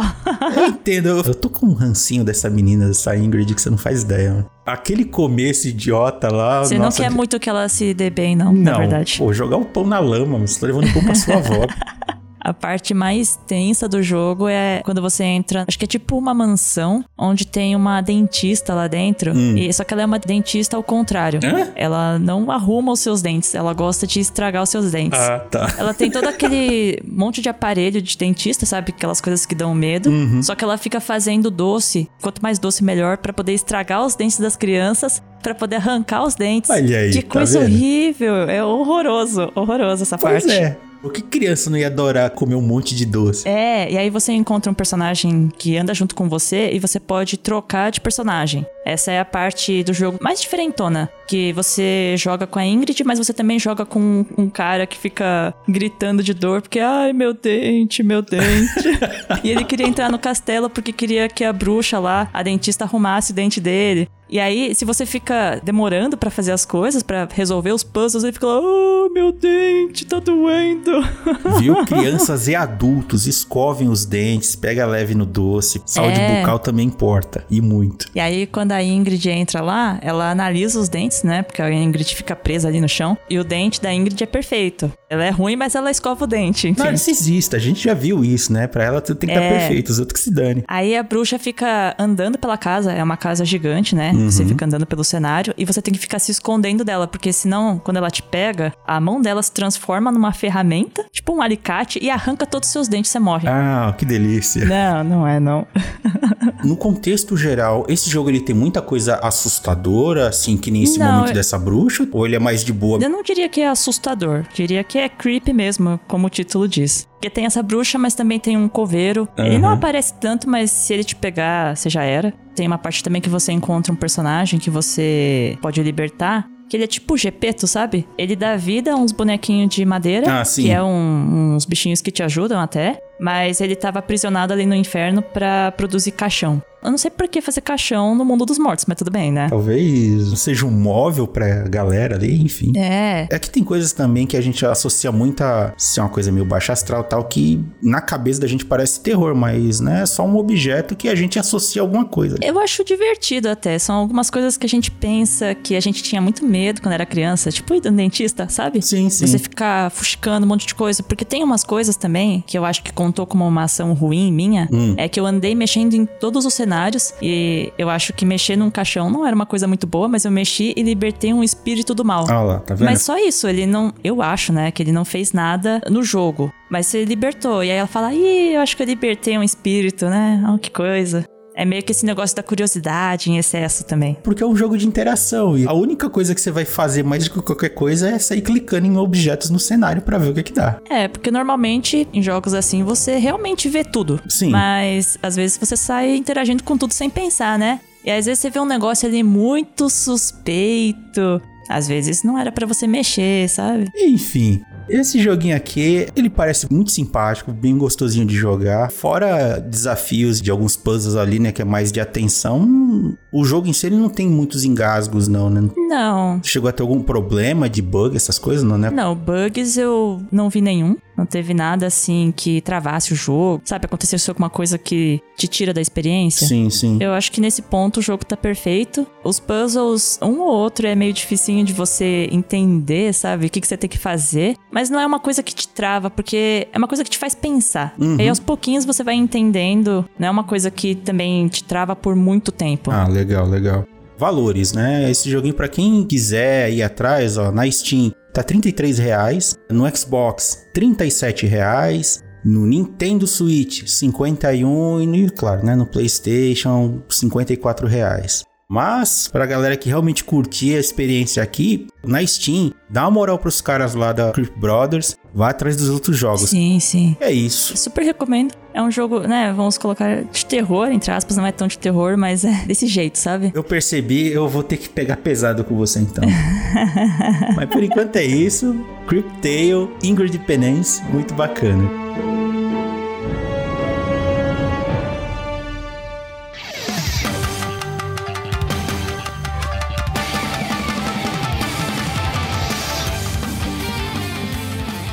E aqui, finalmente, consegui tempo para voltar a jogar um pouquinho de um RPGzinho tático que eu tava com muita saudade. E que assim, jogar eu até jogo muita coisa por fora aqui, mas para falar no podcast, eu tava seco, na fissura, louco para falar de Desgaia 7, o Vows of the Virtuous.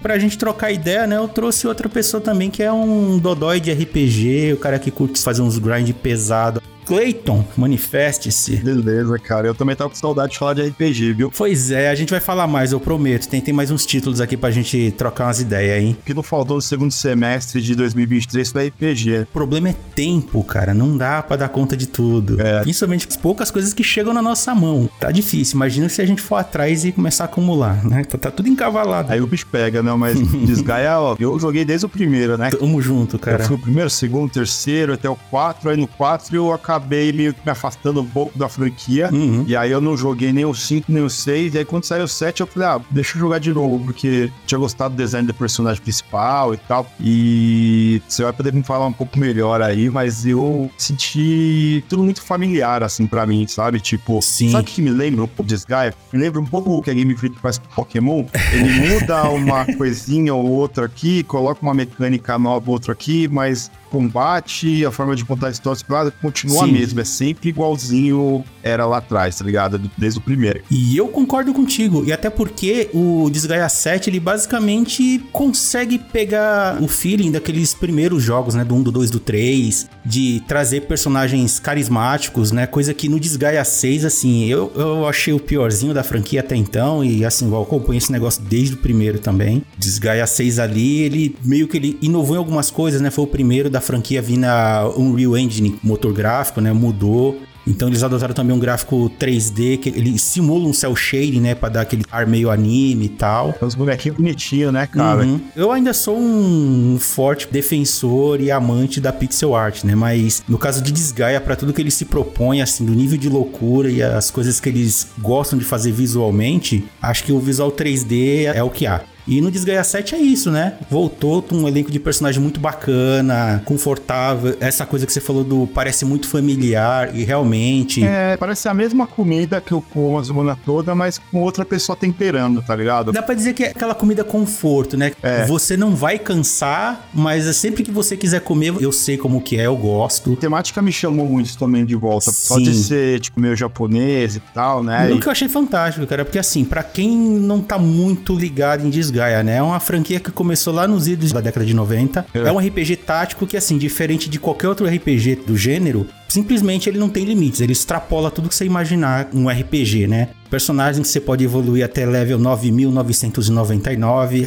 Ah, olha aí de onde veio o nome do podcast. Montar exército de monstro, fazer combinação de ataque, assim, ele leva tudo ao extremo e ao absurdo. Não tem limite de dano no jogo. Você só Toma lá da cá. E é maravilhoso. Mas nesse desgaia aqui no, no set, o que acontece, né? Dessa vez ele aborda uma temática que ele faz meio que uma paródia, mas baseada ali no Japão antigo, né? Assim, meio que naquela transição do período Edo pra era Meiji, né? Quando o, o Japão meio que tava se abrindo pro ocidente, as mudanças, o abandono da era dos samurais. modernizar, né? Isso, se modernizar. E aqui no Desgaia é um jogo que se passa no mundo dos demônios, né? Do Netherworld. Tem várias conexões, né? Tem o mundo do céu, o inferno, o Netherworld, que é tipo o mundo dos demônios. E nesse mundo dos demônios existem vários lugares e cada lugar é meio que diferente. Nesse pedaço do Netherworld, a gente vai para a cidade demoníaca de Hinomoto, que ela é inspirada no Japão, arquitetura, tudo. Nesse reino demoníaco, tá tendo essa mudança, o sentido de honra, tradição, os guerreiros nobres, eles estão caindo, né? Tá se modernizando, então abandonando a era dos combates, digamos assim, honrados, né, entre os demônios, que é os caras que quer bater de frente, o Bushido e tal. É. Só que tem uma menininha chamada Pirilica, né? Que o pai dela era um desses guerreiros das antigas, assim, ele foi um dos mais poderosos ali do exército. E ele tinha memorabilia, histórias, né? Então ela meio que cresceu fascinada, assim, ela é uma otaku, né, dessa cidade de Hinomoto, de como era a vida antigamente, as coisas, o tipo de comida, o comportamento, o jeito das pessoas, né, o código de honra. E aí ela simplesmente fugiu de casa e falou: Bom, finalmente eu vou conhecer, viver essa vida, né? Vou respirar esse mundo que eu tanto amo. E ela chega no lugar e descobre essa mudança. E ela fica meio pistola porque, ué, cadê as coisas legais que eu sempre ouvi falar? E assim, né? No conceito do jogo, ela é uma filhinha de papai, ela é riquinha, né? Então ela é toda mimada. E ela anda sempre com um Prini dourado, né? Chamado Pichan, que é o secretário dela e é o cara. Assim, pra quem não conhece muito do universo, né, esses Prinis, né, eles são meio que pessoas que foram reencarnadas pra a pior profissão possível, né? Que ser um Prini é você ser um escravo inútil que você pode explodir a qualquer momento. Só que esse Prini, ele é diferente, cara. Ele é todo culto, ele é inteligente. Ao passar dos jogos aí, né? No primeiro você só tinha um tipo de preening, né? Que era o azulzinho. Ah, sim. Você ainda tem. É que tem al- alguns destaques ou outro ali, tem mais atenção. Eu digo que depois, mais pra frente nos jogos, você Ah, sim. preening, né? Tinha o vermelhinho. Uhum, isso, foi mudando. É que, tem um jogo só de preening, né? Que era tipo um plataforma, né? que é da hora, cara. Seria tão bom se a NIS trouxesse pra todas as plataformas, né? Sim. E aí nesse jogo acontece isso e beleza. E aí essa menina, meio que indignada, ela quer falar com o Shogun e vamos voltar ao que era. E ela acha que ela consegue fazer qualquer coisa com dinheiro, né? Ninguém dá bola pra ela, ela acaba trombando com um andarilho chamado Fuji, que na verdade ele é um guerreiro, discípulo de um outro guerreiro do passado ali. Só que ele é mó vagabundo, assim, ele é mó preguiçoso, mas ele é forte pra caramba, né? Aí meio que esbarra nela e na hora que ela fala, ah, então, você me ajudar e tal, tem dinheiro? Aí ele, opa, não, pera aí, vamos conversar isso direito. E ele gosta de brigar, né? E aí ele entra nessa e o que que acontece? Eles fazem um acordo e o Prini meio que formula um contrato, né? Pra falar, então, assim que você cumprir o desejo da mestra aqui e tal de fazer isso, isso e isso, né? De resolver a situação, a gente vai depositar tantos milhões na sua conta, né? Ele já, oh, beleza, vamos aí. Aí o Prini chega e manda então, né? Mas no contrato eu falei pra quando você resolvesse isso e não entregasse isso. Aí o cara fica pistola porque, pô, foi enganado, né? E como ele é um demônio, a regra do Netherworld é que demônios cumprem contratos. Então agora ele tá atrelado à menina até cumprir o contrato. E aí começa a jornada deles terem que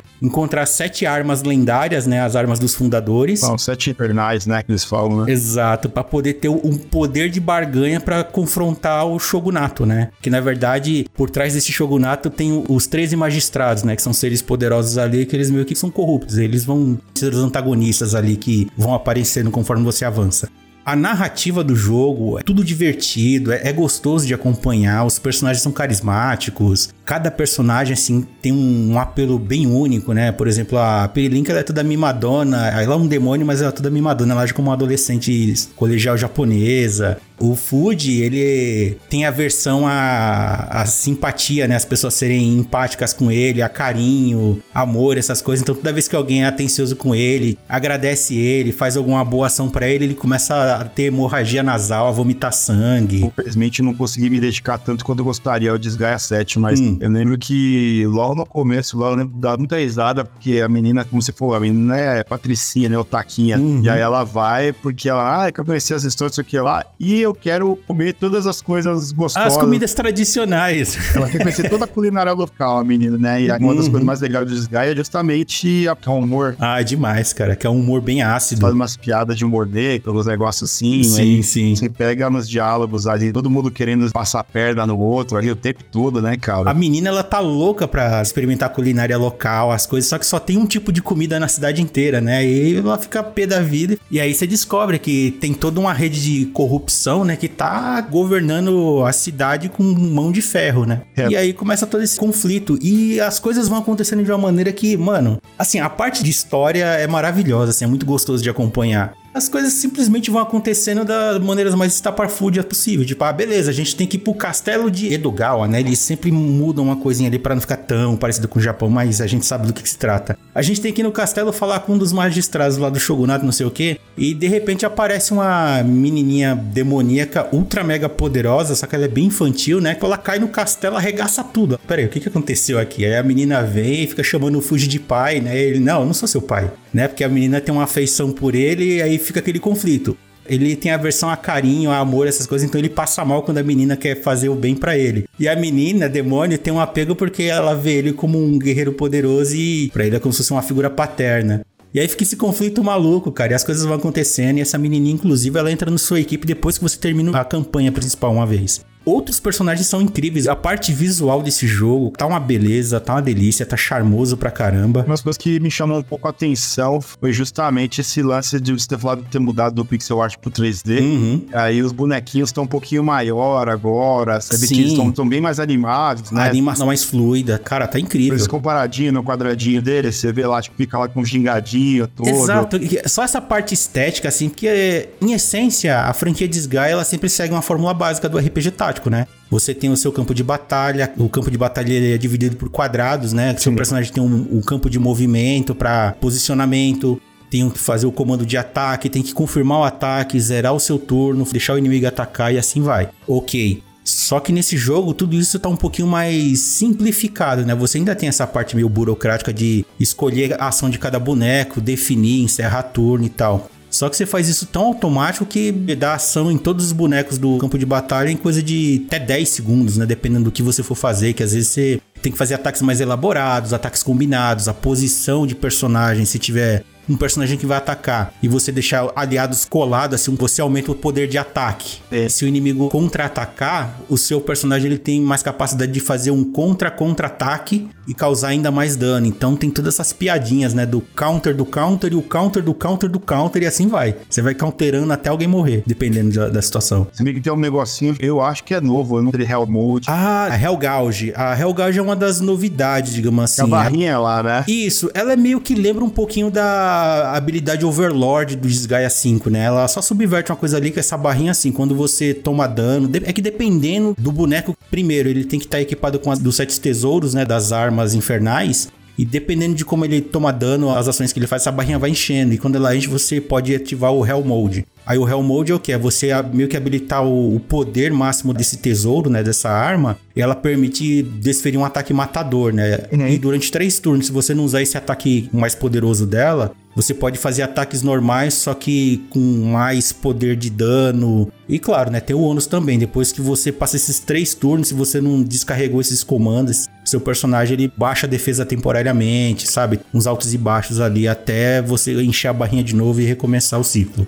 E assim, isso é bem legal porque isso ajuda a dar uma dinâmica ainda maior no combate, né? Porque quem pensa ah, RPG tático, aquela coisa de combate parado, de você ter que fazer isso, aquilo não. Uma vez que você pega o jeitinho ali dos comandos, atalhos, cada batalha em desgaia, assim, cada fase que você vai, você dura no máximo uns 10, até 15 minutos, assim, dependendo da dificuldade, né? Porque tem pontos em que você tem que fazer grind, tem que melhorar equipamento, tem que juntar grana, né? Tem que equipar os seus bonecos, tem que recrutar novos bonecos para montar o seu exército ali para ter mais opções e mais variedade. Cara, tem que ter o grindzinho, né? É uma delícia. Eu sou suspeito para falar, mas eu sempre adorei Disgaea, eu sempre gostei dessa parte e essa parte da loucura de você ter que evoluir não só o seu boneco, né, mas evoluir as habilidades à parte, evoluir o lado mal dele para causar mais dano, ter melhorias de status além da evolução do personagem. É, assim, são umas brincadeiras muito bacanas, né? Evoluir item, que você entra no mundo do item para evoluir o item deixar ele mais forte para você equipar. Inclusive, falando nesse no item, né, tem uma opção nova chamada Item Reincarnation, que ela é tipo um item Word, só que funciona como se fosse um sistema de prestígio de equipamento, manja? Sim. Algo como se fosse num Call of Duty que você evolui até o nível tal, aí na hora que você atingiu aquele auge, o seu personagem ele zera a evolução, só que você tem um selinho de prestígio dizendo, pra você tem isso aqui, aí você pode evoluir de novo, e de novo, e de novo, e vai acumulando esses prestígio. Que diferente assim do modo de reencarnação de personagem. Nesse você mantém estatísticas que você evoluiu e algumas coisas originais da arma e pode continuar evoluindo ela só para deixar ela cada vez mais forte, né? Assim, tipo, você não zera Sim. de fato as melhorias da arma, porque o que você evoluiu até aquele ponto é mantido. Então você pode, tipo, continuar evoluindo e deixar ela ainda mais forte, assim vai. Porque o Sgert tinha uma parada, né? Você podia entrar dentro da arma pra destravar o O item word, cara, é maravilhoso. Vencia o desafio, você deixava a arma mais forte, né? Sim, sim. Era legal. Inclusive, muito dessas regras ainda continua. No campo de batalha, quando você entra, sempre tem uma série de pequenas condições, né? Que se você atender durante o, aquele combate, você libera baús e bônus e coisas extras que você ganha, né? Sim. Só por cumprir aquela condição.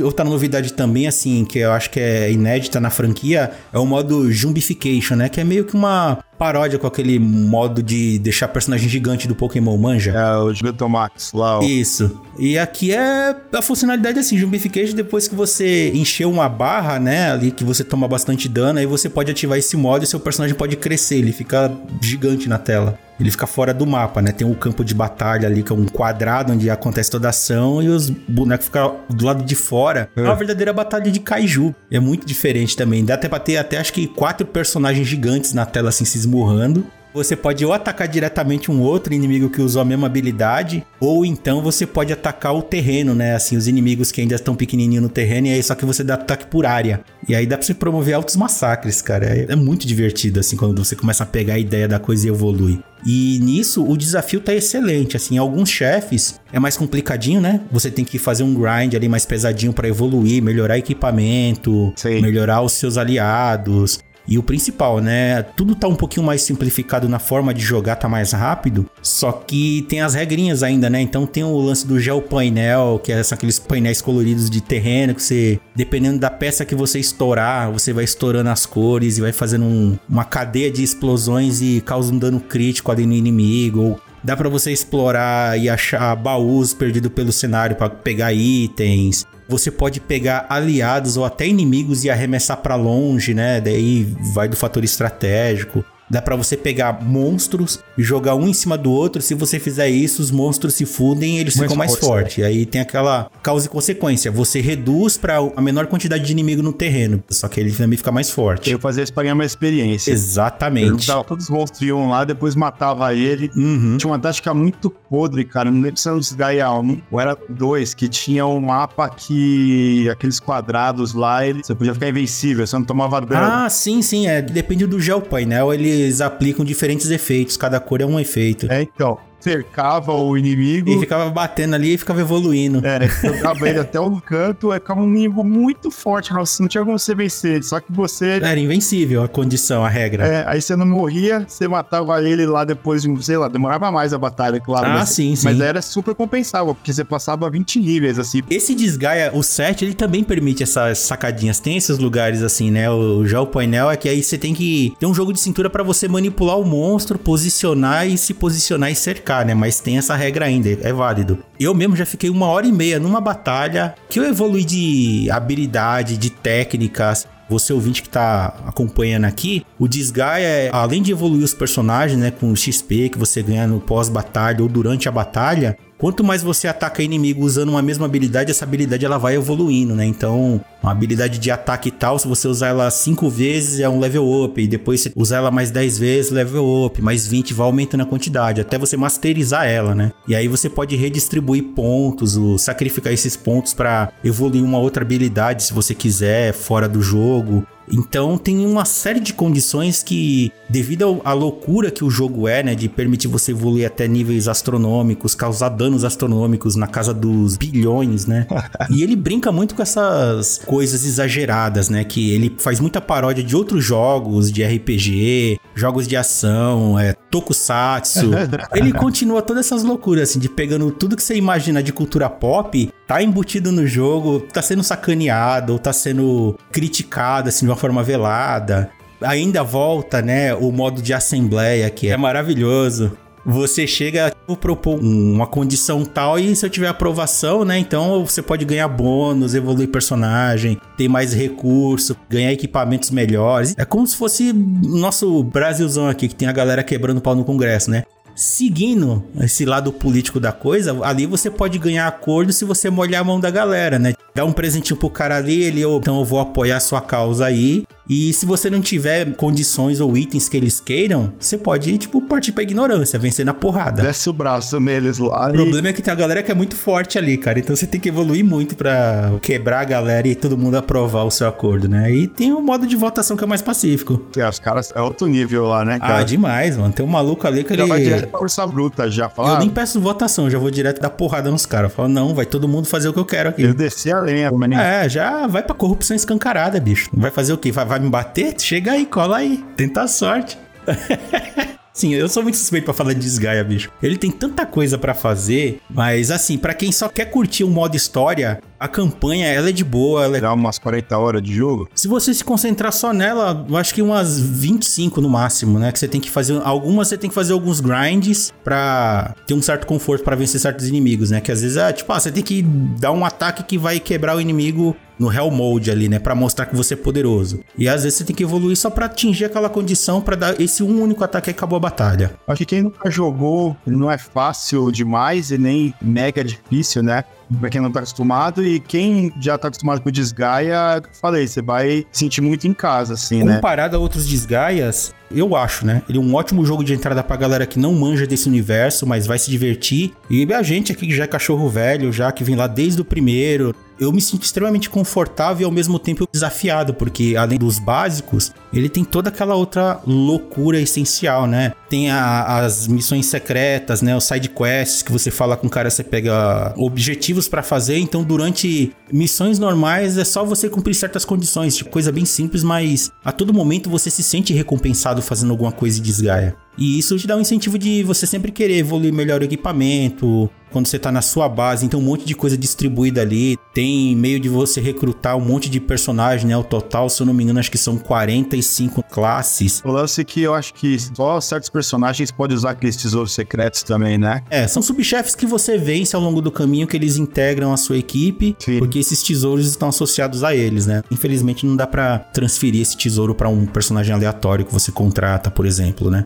E a trilha sonora também, acho que é uma das melhores que eu ouvi dentro da franquia nos últimos anos, assim. Ela é gostosa de ouvir, ela é emblemática, ela marca, ela tem uns pontos, ela sabe quando se agitada, assim, para você ficar pilhado. As músicas de batalha, quando você vira uh, o gigante, é divertido, tem as músicas engraçadas também, né? Tem as piadinhas, as paródias, os trocadilhos. Quando começa uma música, você sabe que vai dar BO, que o cara vai se ferrar de algum jeito. Ao mesmo tempo que ele cria esse monte de regrinha que você começa a identificar, tipo, pra onde tá indo a coisa aqui, e os caras conseguiram trazer um ar de novidade assim que como se eu estivesse jogando pela primeira vez. Eu sei o que tem que fazer, eu sei como fazer, que é, é difícil de você simplesmente terminar e, ah, beleza, parei você vai querer explorar mais coisas e depois que termina a campanha você tem personagem secreto que entra no seu time, enfim.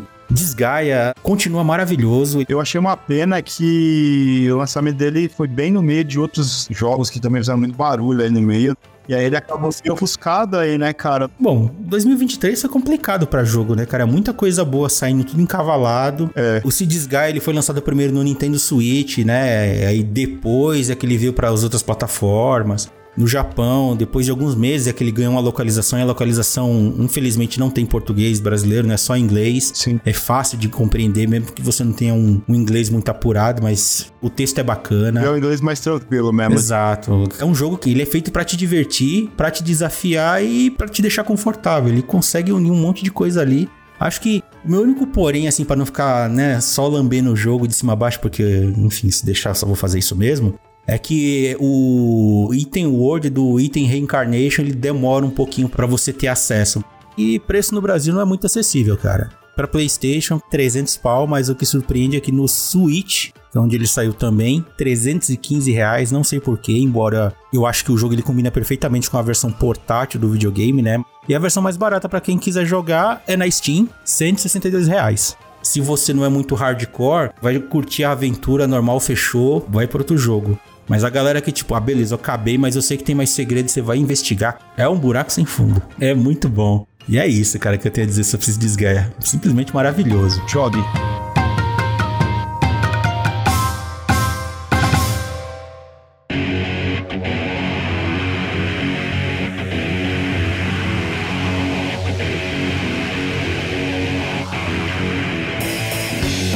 E ainda aqui, mantendo a conversa com o Clayton, agora a gente inverte os papéis. Persona 5 Tática, a gente vai falar dele. Eu infelizmente não consegui pegar o jogo, mas eu tô fissurado em querer jogar esse jogo, mas eu vou ter que esperar porque minha listinha tá acumulada, bicho. Eu sei que você também encavalou um monte de jogo aí e tal, mas o que, que você tem a dizer sobre esse jogo? Tinha um negócio que eu tô na cabeça desde o Persona do 5 do Luis Strive lá, né? Uhum. Que é. A gente realmente precisa do novo jogo usando o Persona 5, sabe? É. Porque eles fizeram 4 e aí até o último talo dos 4 e aí o 5 foi pior ainda. O Strive é legal não é ruim, ele acrescenta alguma coisa ali de história, uhum. mas não é essencial, tá ligado? Porque o Persona 5 e o Royal, eles são muito redondinhos. Curiosidade rápida, né? O Persona 5 Royal, ele é uma versão melhorada do 5, mas também ele é uma pseudo-continuação de certas histórias ali, né? Se eu não me engano. Basicamente, o que ele faz é colocar um semestre a mais na história. Ele é a história ah. do Ronin lá, e aí coloca dois personagens a mais. Um cara que ele é aqueles conselheiros tutelar que tem nos colégios, uhum. e uma menina nova que aparece logo de cara, mas aí é a personagem mesmo só vai dar as caras no último semestre. Eu perguntei isso porque o Strive, ele continua, se eu não me engano, acho que direto do, do Vanilla, né? Do jogo Vanilla. Ou ele pega do Royal? Ele é a continuação do Royal. E aí a gente chega nesse Persona Tática, e aí, por isso que eu fiz toda essa volta para o quê? Ele pega de onde? Ele continua do Vanilla, ou ele pega do Royal, ou ele pega do Strive? Ele se encaixa aonde ali na história?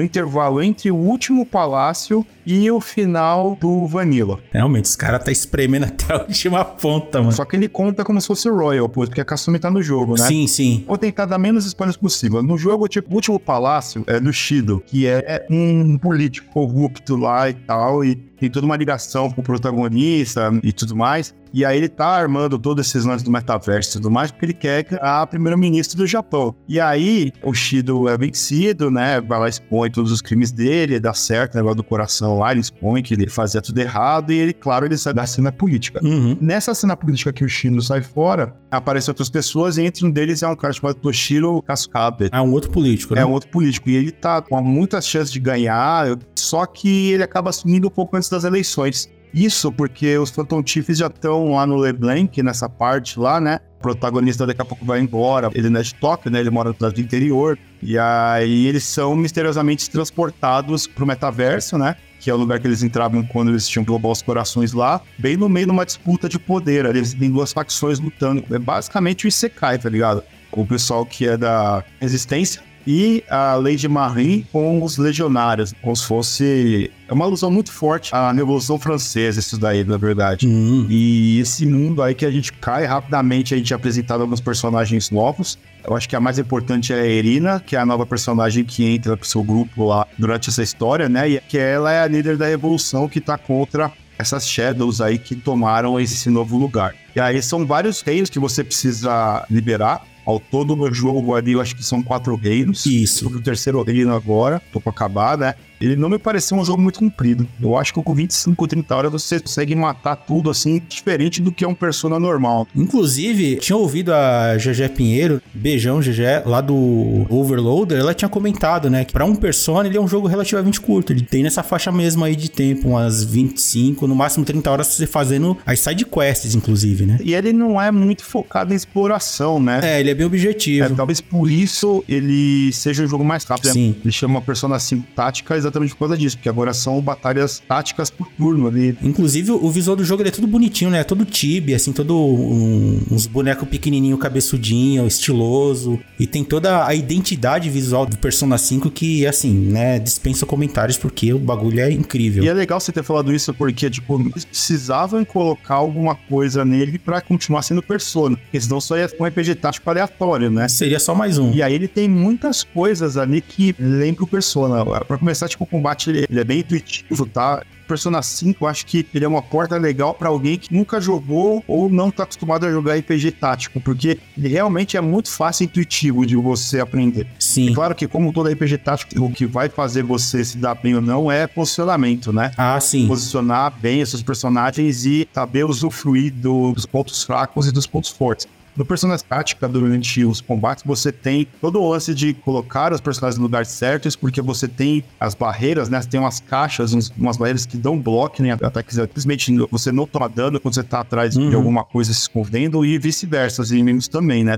Mas você tem muitas coisas Persona 5 que você também vê ali. Por exemplo, você pode dar um ataque mano a mano, né? Um ataque melee. Você pode dar o, o ataque à distância, como é no jogo também. Uhum. Você pode querer usar arma de fogo e cada arma de fogo tem um alcance e um tipo de disparo diferente, como é no jogo lá também, né? Cada personagem tem um, um tipo de armamento e uma condição de ataque, né? Ou você pode personalizar tudo. A arma não, eles, cada um tem um tipo de arma branca e um tipo de arma de fogo, né? Ryuji, por exemplo, ele usa escopetas e canos, tacos, essas coisas assim. Ah, sim. O Joker, ele usa uma pistola automática, facas e adagas. Tem as suas vantagens e suas vantagens. Por exemplo, o Joker, eh, ele consegue dar mais crítico com arma de fogo. Por outro lado, a Makoto, que vai na mão, ela é Brawler, né? né? Ela dá mais crítico com arma branca. Os bonecos, eles também usam as personas para ataque ou alguma coisa especial? Você tem aquele sistema do Persona 5 de fraquezas e resistências, você tem aqui também. Se você acertar um inimigo com uma fraqueza dele, você ganha um turno a mais, que é o One More, que eles chamam lá. Ah, sim. Oh, e aí, legal. além disso, você precisa usar as personas. E você também tem a chance de usar persona. Você pode conversar com os Shadows lá também para conseguir novas personas ali. Inclusive, você tem um lance de fundir personas novamente ali, né? Uhum. Quem funda as personas para você é a Lavença, né? Que é a junção das duas lá.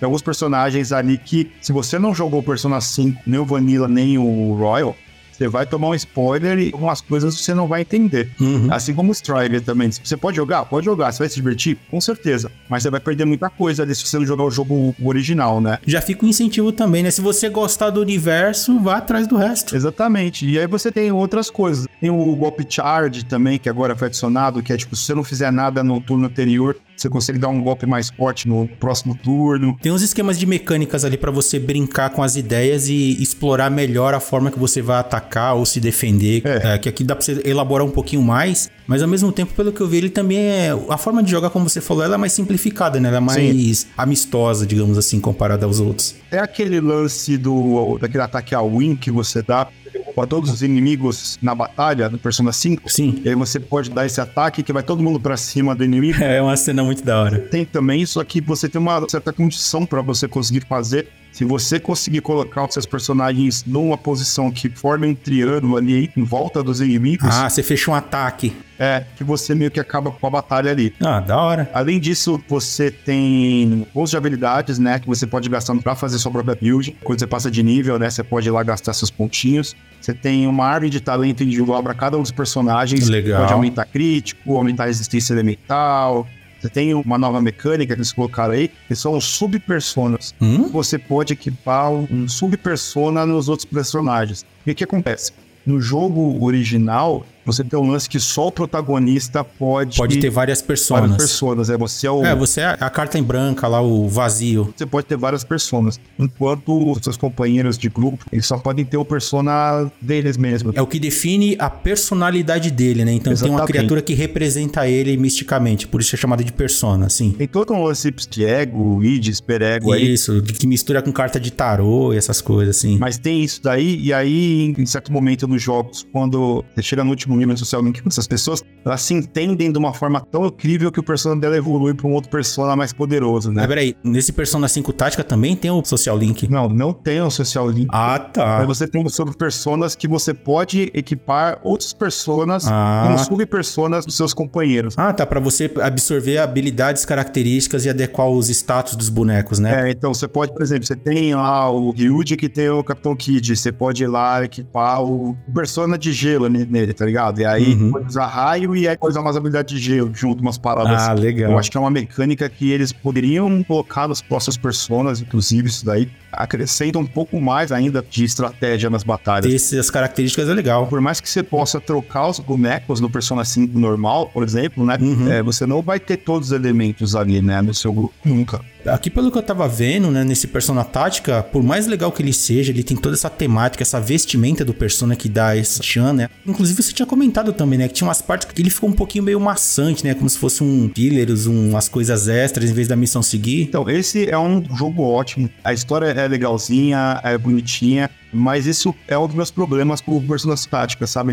Ele é uma injeção de linguiça, essa é a verdade, assim. Essa história não precisaria existir, assim, é, é mais... Vamos arrancar dinheiro, mano, Persona, é, pô. É, não quero falar disso, mas basicamente é. Apesar de ser canônico, ele parece um grande fillerzão, sabe? Porque é uma história mais leve, tem um pouco mais comédia. Não que você não tenha comédia já nos jogos do Persona. Ah, sim, mas acho que se você comparar com os outros dois jogos, né, o Vanilla lá ou o Royal, Ali eles abordam alguns temas que, né, você mexe com sexualidade, Bullying, né? coisas mais sérias, assim, corrupção, assédio. E nesse aqui a coisa ele degringola mais pro lado cômico da coisa, o que é legal também, né? Ele parece um killerzão, assim, cara. Apesar das batalhas serem muito legaisinhas de jogar, elas não demoram muito, uhum. 10 minutinhos no máximo, 15 minutos ele é um jogo rápido, assim, jogo ótimo para pessoas realmente que estão começando. Para quem gosta de Persona é quase obrigatório, porque é muito bom você poder estar, né, de novo com Soto Chiefs, né? São personagens incríveis. Uhum. Acho que os personagens fazem o jogo todo, pra ser meio sincero. Muito da história aí do jogo. Tem mais dois pontos, acho que são um pouco negativos para mim também. Eu acho que o primeiro foi esse, né? Que eu acho que é uma fillerzão. O segundo não ter vindo logo de cara com uma legenda em português, apesar que, né, parece que a legenda vai vir, né? É, pelo que eu fiquei sabendo, em janeiro agora de 2024, o jogo vai receber uma atualizaçãozinha e a gente vai ter uma legenda IPTBR. A outra coisa que eu ia falar é a DLC dele, cara ele veio com uma DLC. E a DLC, ela veio exatamente no mesmo dia do lançamento do jogo, que é a DLC da Kazumi, que é a personagem nova do Royal lá, né? Ah, tá. É o reino extra, o inimigo extra, e toda uma historinha nova ali, que acrescenta de 5 a 10 horas de jogo. Oh, que legal. Então, mas aí fica a sensação de que é uma parte que os caras tiraram pra vender, que podia estar tá dentro do jogo isso aí, cara. Não precisa estar tá fora. DLC que eles soltam no mesmo dia. É, é meio estranho. Os caras não podem nem falar que o negócio não tava pronto. Porra, velho, por que, que já não tava no jogo isso aí. É. A sensação que eu fiquei é que os caras só tiraram no jogo para cobrar a parte. O próprio Disgaea 7 mesmo, ele tem uma porrada de DLC, né? Só que ele é o que essas DLC? São personagens, skins e coisas de outros jogos que você acrescenta nessa história para dar uma longevidade, mas assim, é extremamente desnecessário, né? Só vai comprar quem realmente é muito fã do dói do jogo, mas é, então. você ter aquilo ou não não faz diferença nenhuma. E aqui até faz, cara. Me remeteu muito Final Fantasy XV, por exemplo, sabe? Hum. Eu tenho muita birra por causa disso, cara, que você joga o jogo e se você não comprar o DLC, você perde partes da história do jogo, você fica sem entender.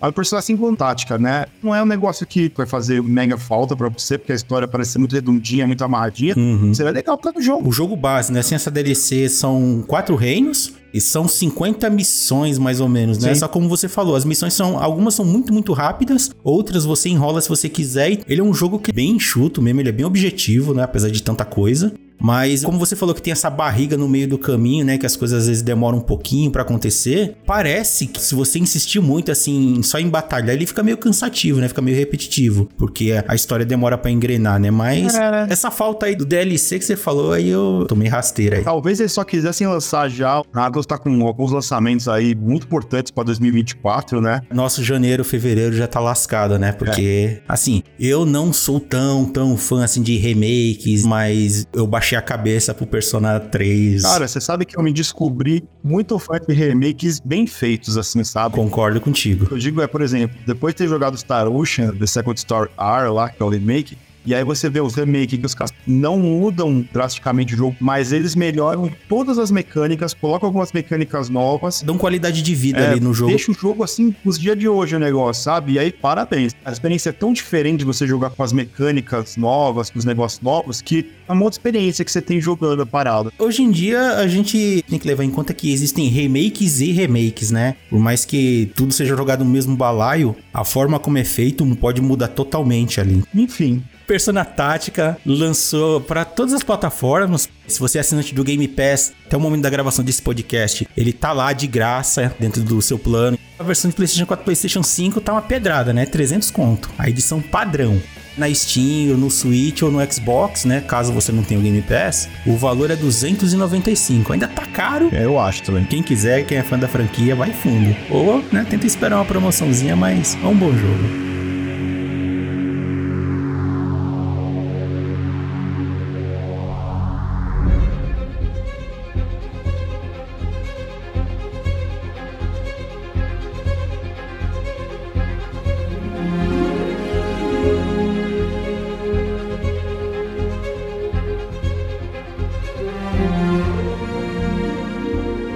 Para fechar esse episódio, vamos falar de Marvel's Spider-Man 2, né? Que praticamente é uma versão maior, melhor, mais bonita, mais bem acabada em alguns aspectos em relação ao jogo de 2018. E aqui tô com a dupla, Vanessa e Clayton. E aí? Do trio aqui, eu sou o que mais tem questões com esse jogo, porque eu acho que eu cometi um grande erro. Uh, eu joguei o Spider-Man de 2018 e o Miles Morales antes de jogar esse dois, assim, seguidamente, duas semanas. Você jogou tudo junto? É, que eu não tinha jogado ah. direito antes, né? E aí eu fui empolgado pro Miranha 2 e assim, tem uma desanimada no meio do caminho. Mas aí eu acho que é mais uma questão minha, né? Porque Tecnicamente o jogo tá muito bacana, tá muito bonito, né? Eu curti até onde eu joguei, mas tanto você, Vanessa, quanto o Clay são os que terminaram o jogo, né? É, terminei. Clay, eu sei que você é um dodói de Homem-Aranha aqui. Peguei ele, terminei na mesma semana, né? Que foram 40 horas, eu acho, de jogo. Esse segundo jogo eu achei até mais tranquilo de pegar platina que o primeiro. Eu achei bonito tudo, tá? Aquele começo com o Homem-Aranha eu achei incrível, assim, né? Visualmente é muito bacana tal, mas eu não senti desafio. Ele não é muito difícil, não, mas eu acho que o pessoal gosta mais é da história mesmo, né? Eu tinha falado contigo offline, né, Vanessa? Que uhum. o tipo de jogo, a temática do quadrinho, né? O lance das histórias, ao mesmo tempo que ela é meio bobinha, que ela é mais leve, mas ela te carrega ali, você quer ir ver para onde isso vai. E é legal, né? O lance do negócio do super-herói. Exatamente por ser Homem-Aranha ser uma coisa muito popular, que talvez eu acho que seja a ideia tanto da Sony quanto da Insomnia, deixar o jogo mais acessível para todo mundo, pra né? todo mundo, para todo mundo poder se divertir. Sim, sim. Não só o cara que é pro player, que vai ficar horas e horas e horas jogando lá,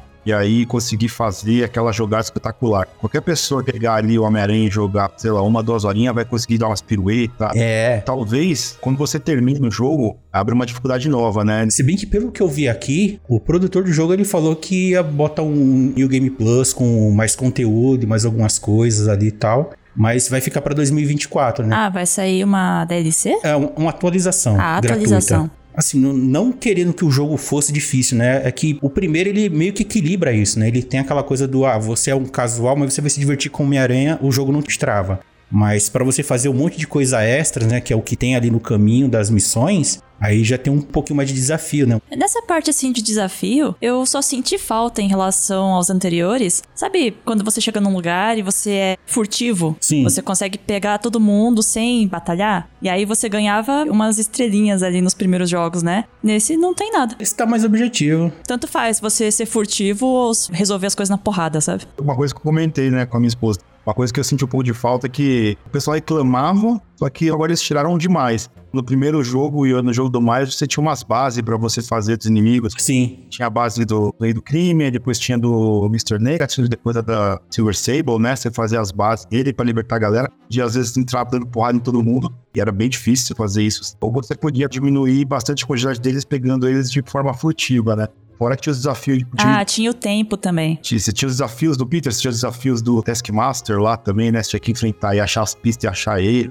A galera reclamava muito, por exemplo, esse negócio de base, o pessoal no primeiro jogo falava que era muito repetitivo. E de fato, no primeiro jogo, acho que tem um excesso de base. assim. Uhum. E aí você vê que no Miles Morales eles diminuíram bastante isso daí, até porque ele é um jogo menor, né? Mas no segundo Homem-Aranha, eles levaram muita coisa, feedback da comunidade, esses dois primeiros jogos, pro segundo jogo. Então você sente muito que eles tentaram deixar realmente bem mais casual, né? O jogo, para pra pensar. Esse 2, ele tem bastante missões paralelas, só que tá tudo bem mais distribuído, né? Então, não fica aquela sensação de repetição que nem no primeiro, né? Tem muito mais variedade, tem as missõezinhas lá de você ajudar pessoas também, que eu acho legal. Algumas ali são muito interessantes. Outras, talvez nem tanto, mas de novo, talvez é porque eu acho que eu dei aquela saturada. Mas vocês não acharam que tinha menos missão? Eu não sei dizer porque, como eu joguei tudo em live, e aí eu foquei muito em seguir a história, porque as pessoas queriam ver a história, sabe? Sim. E aí eu ficar parando pra, né, limpar a base lá dos Craven, não deu certo. Então eu tive que seguir a história. Chegou uma hora que o Homem-Aranha já tava meio fraco pra enfrentar os vilões.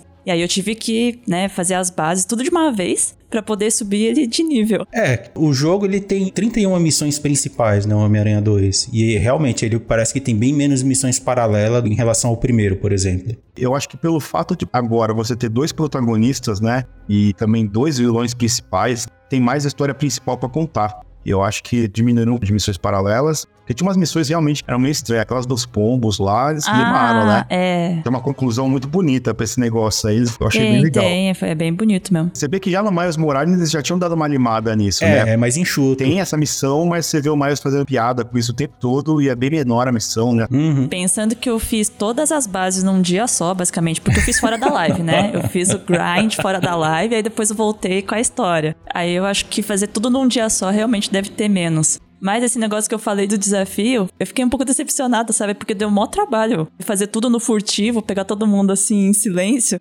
Ah, não tem nada não. O que mais me deixou puto no segundo jogo de, desse negócio de missão foi ficar voando atrás de um urubu mecânico. Nossa, esse eu tive que fazer várias vezes. Mas que quest horrorosa, de verdade. Foi a coisa mais horrorosa do jogo, na moral. O que eu achei estranho nesse jogo é que, assim, tá muito mais robusto, né? Cada personagem tem um arsenal de golpes ali, de gimmicks, de acessórios e coisas. Deram por Peter um monte de negócios ali a mais, né? Pra tentar equilibrar com o Miles, que o Miles tem poder pra caramba, né? Mais ou menos, pra falar a verdade, porque eu acho que eles diminuíram os gimmicks do Peter, pra ser bem sincero. É que ficou mais uma questão pra tentar equilibrar os dois bonecos, sabe? Porque o Miles, naturalmente, ele já tinha muito mais recurso que o Peter. Porque no primeiro jogo, como a Vanessa falou, como você até ganhava muito mais coisa por ser furtivo, fazer os negócios tudo, Uhum. então o Peter ele tinha muito mais bagulho de teia. Era muita mais variedade. Assim, eu acho que você tinha uns 20 bagulho no primeiro jogo É. de teias. É que nesse jogo. Ficou mais pobre de tecnologia, né? É, o que acontece? Eles precisavam equilibrar o Peter com o Miles. Na verdade, eu acho que no jogo inteiro eu achei o Miles muito mais forte que o Peter, assim, muito Você mais. achou? Eu achei o contrário, sabia? Ele é muito mais apelão. Em relação ao Miles, eu achei o Peter ele, ele com mais coisas ali pra tentar se aproximar, mas o Miles, que não falei, eu acho que naturalmente ele é muito forte, ele é muito recurso. Porque o Miles, ele tem um lance daquela explosão que ele dá.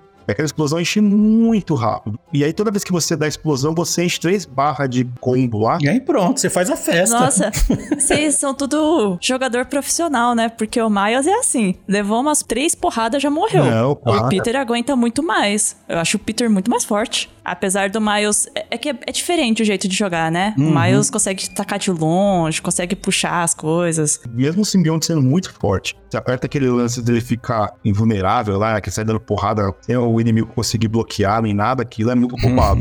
Mas o Miles, ele tem uns negócios lá que não dá não, cara. Quase assim, explosão. Aí combo, combo, combo, explosão. Combo, combo, combo, explosão.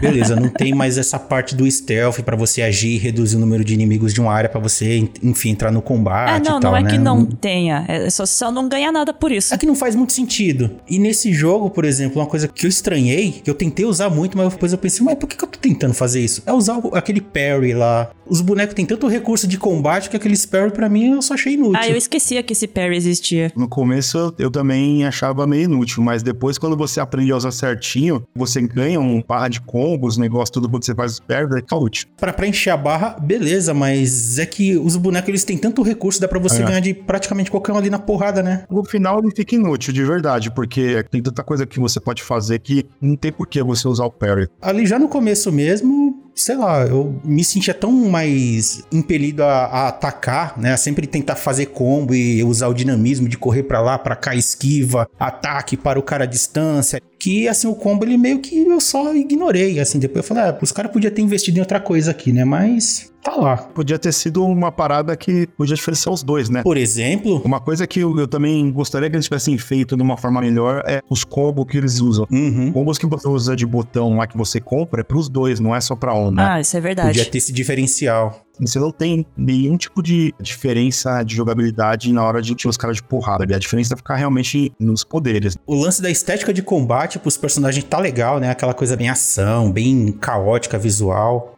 O que eu curti dos combates, né? Aqueles ataques combinados dos dois, a- as animações eu acho bem da hora, né? Que eles usam teia e os dois detonam o inimigo com um comandinho ali de ação. Combate contra chefes. Eu fiquei meio decepcionado nesse segundo Homem-Aranha. O combate de chefe ele tem umas mecânicas legais. Eu acho incrível, na verdade. O Lagarto ficou da hora, o Homem-Areia. É um mistério, então ficou muito legal também. Sim, que você entra naquela ilusão gigante dele lá com a cidadezinha de brinquedo. Eles colocaram um esquema. Todo chefe você tem três barras de energia.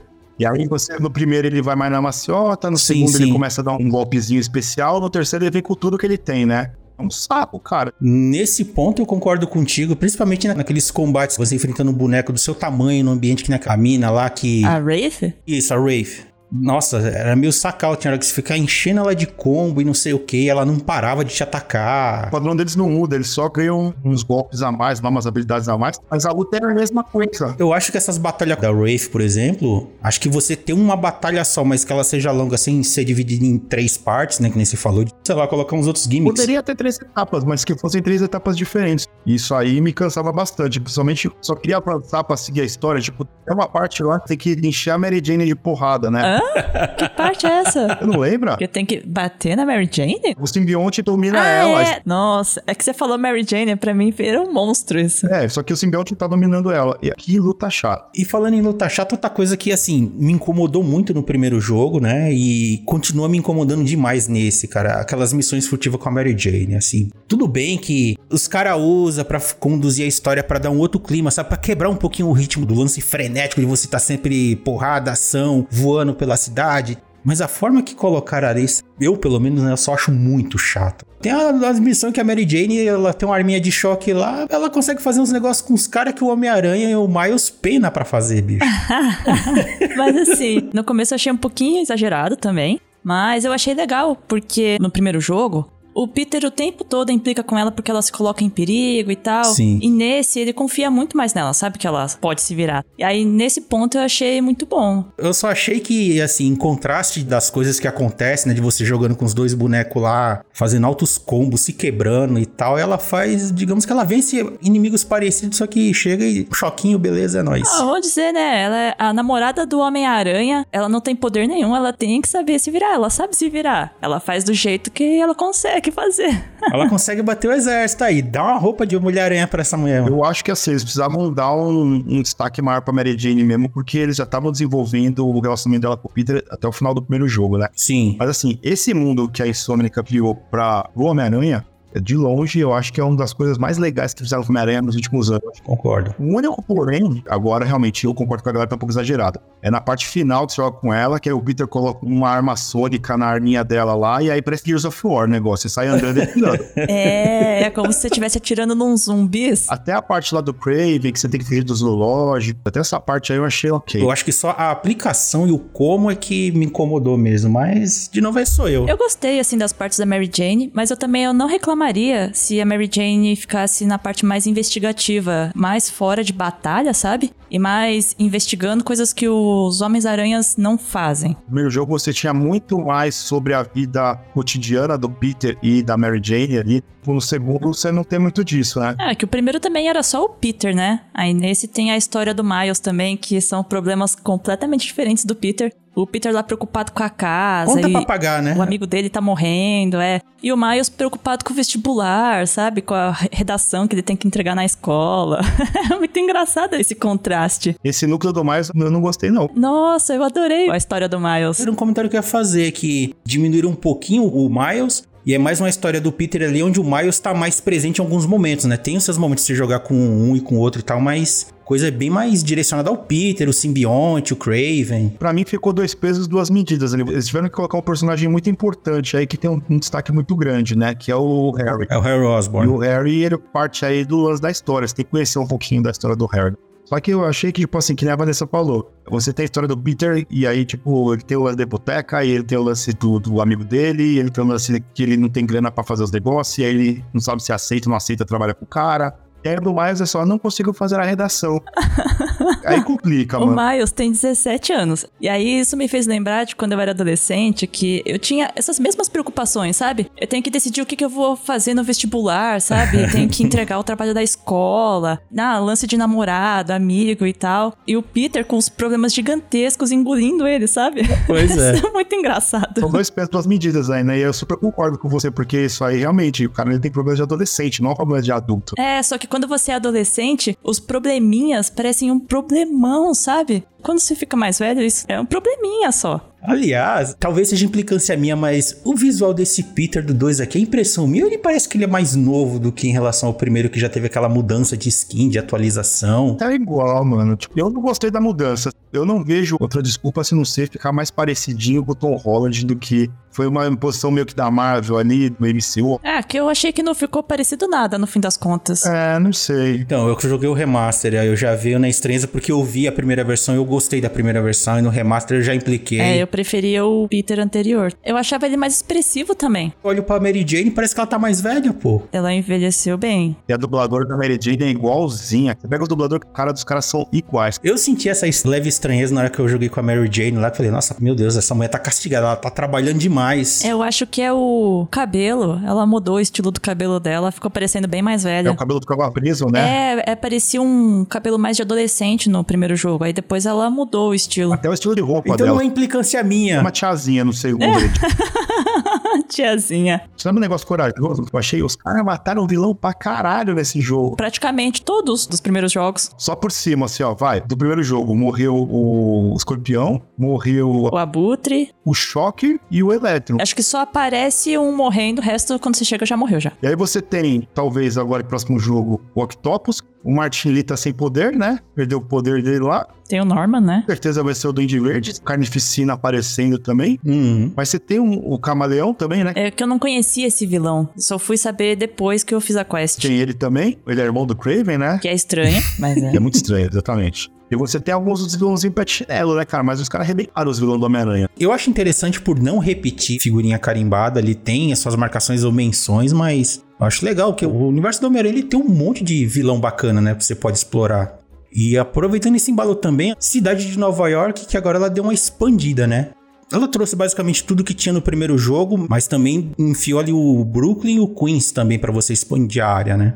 Diferente do primeiro jogo, Clayton, principalmente você que deve ter se afundado nisso e platinou, esse jogo aqui ele tem uma porrada de trajes, mas diferente do primeiro jogo, esses trajes eles não têm um efeito de status que influencia o seu boneco, não é só estético, né? Isso foi uma das coisas que eu fiquei meio chateado, porque uma das coisas bacanas do primeiro jogo é que era caro você destravar Uhum. também, né? Que nem esse jogo, você tinha ficha que você tinha que gastar também pra conseguir destravar eles, mas cada traje tinha uma coisa diferente. Você podia colocar coisa na máscara, né? Sim. No traje, eu acho que pegar, pegar um poder especial. Eu tava pensando nisso, tentando lembrar, na verdade, porque Eu achei que tinha, eu tava ficando doida porque não tem nesse agora, no segundo, né? É, no 2 é, é só estética mesmo, tanto que tem uma porrada de roupa, né? É, mas é tudo feio. Então, é só estética porque no 1 você não tem essa árvore de habilidades, tipo, pra gastar, que nem no 2, né? No 2, agora essa árvore de habilidade de, tipo, um pra cada Homem-Aranha e, e outra que é conjunta pros dois. O foco é nos bonecos, né? Não tem o traje que complementa o boneco, né? Tipo, o boneco tá lá padrão e o traje é que dá o diferencial. Eu acho que eles perderam uma grande chance disso daí, porque podia ter diferenciado muito mais do Peter,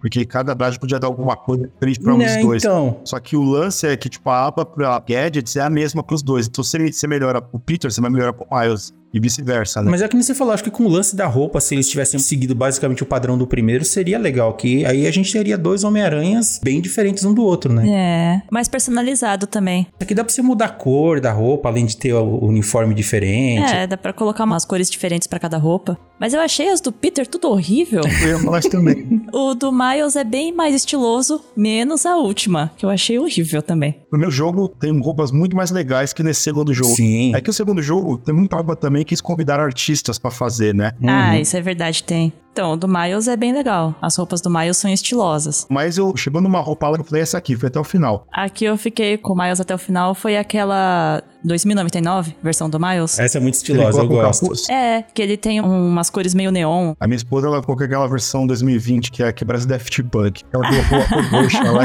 usou até o final do jogo. Eu gosto da ideia de você ter muita opção, mas o problema de ter muita opção é não ter tanto propósito, né? Mais uma coisa estética aí que nem a gente tá falando aqui. Ah, gostou um, beleza, dane-se as outras 40. Tem umas lá que não dá não, cara. Eu não sei vocês. Eu achei esse que é um dos jogos mais bugados que a Insomniac lançou do Homem-Aranha. Pelo menos em comparado ao primeiro e ao do Miles. Sofreu alguns bugs aqui meio bizarros. Tudo bem, tem aqueles bugs proposital de você tentar entrar no metrô, né? E aí, dependendo de como você entrar lá, dá pra fazer a corrida Naruto, que o Homem-Aranha sai tudo torto com os braços pra trás. Mas eu tive dois crash enquanto jogava, sabe? Que o jogo simplesmente fechou e falou, né? Deu erro aqui. Eu só tive um bug só, cara, uma vez só. Que foi o do cubo. O cubo? Quando você entra Ah. pra trocar o uniforme, você troca e aí o Homem-Aranha vira tipo um cubo branco, assim. Ele vira um quadrado branco voando. Pra mim, eu só tive um erro só, que dependendo de alguns prédios que você anda, uns telhados, na verdade telhado, ele fica flutuando em cima do telhado e torcendo a perna, sabe? Tem alguns bugs estéticos assim que eu só achei engraçado. Teve uma que eu tava pendurado, eu fui passar entre dois prédios, né? E do nada eu dei aquele mortal que ele dá aquele 360 no ar. Abri os braços pra planar e na hora que eu fiz isso, aí ele começou a torcer todos os braços, as pernas. Ixi. Parecia uma minhoca assim, se retorcendo. Foi engraçado.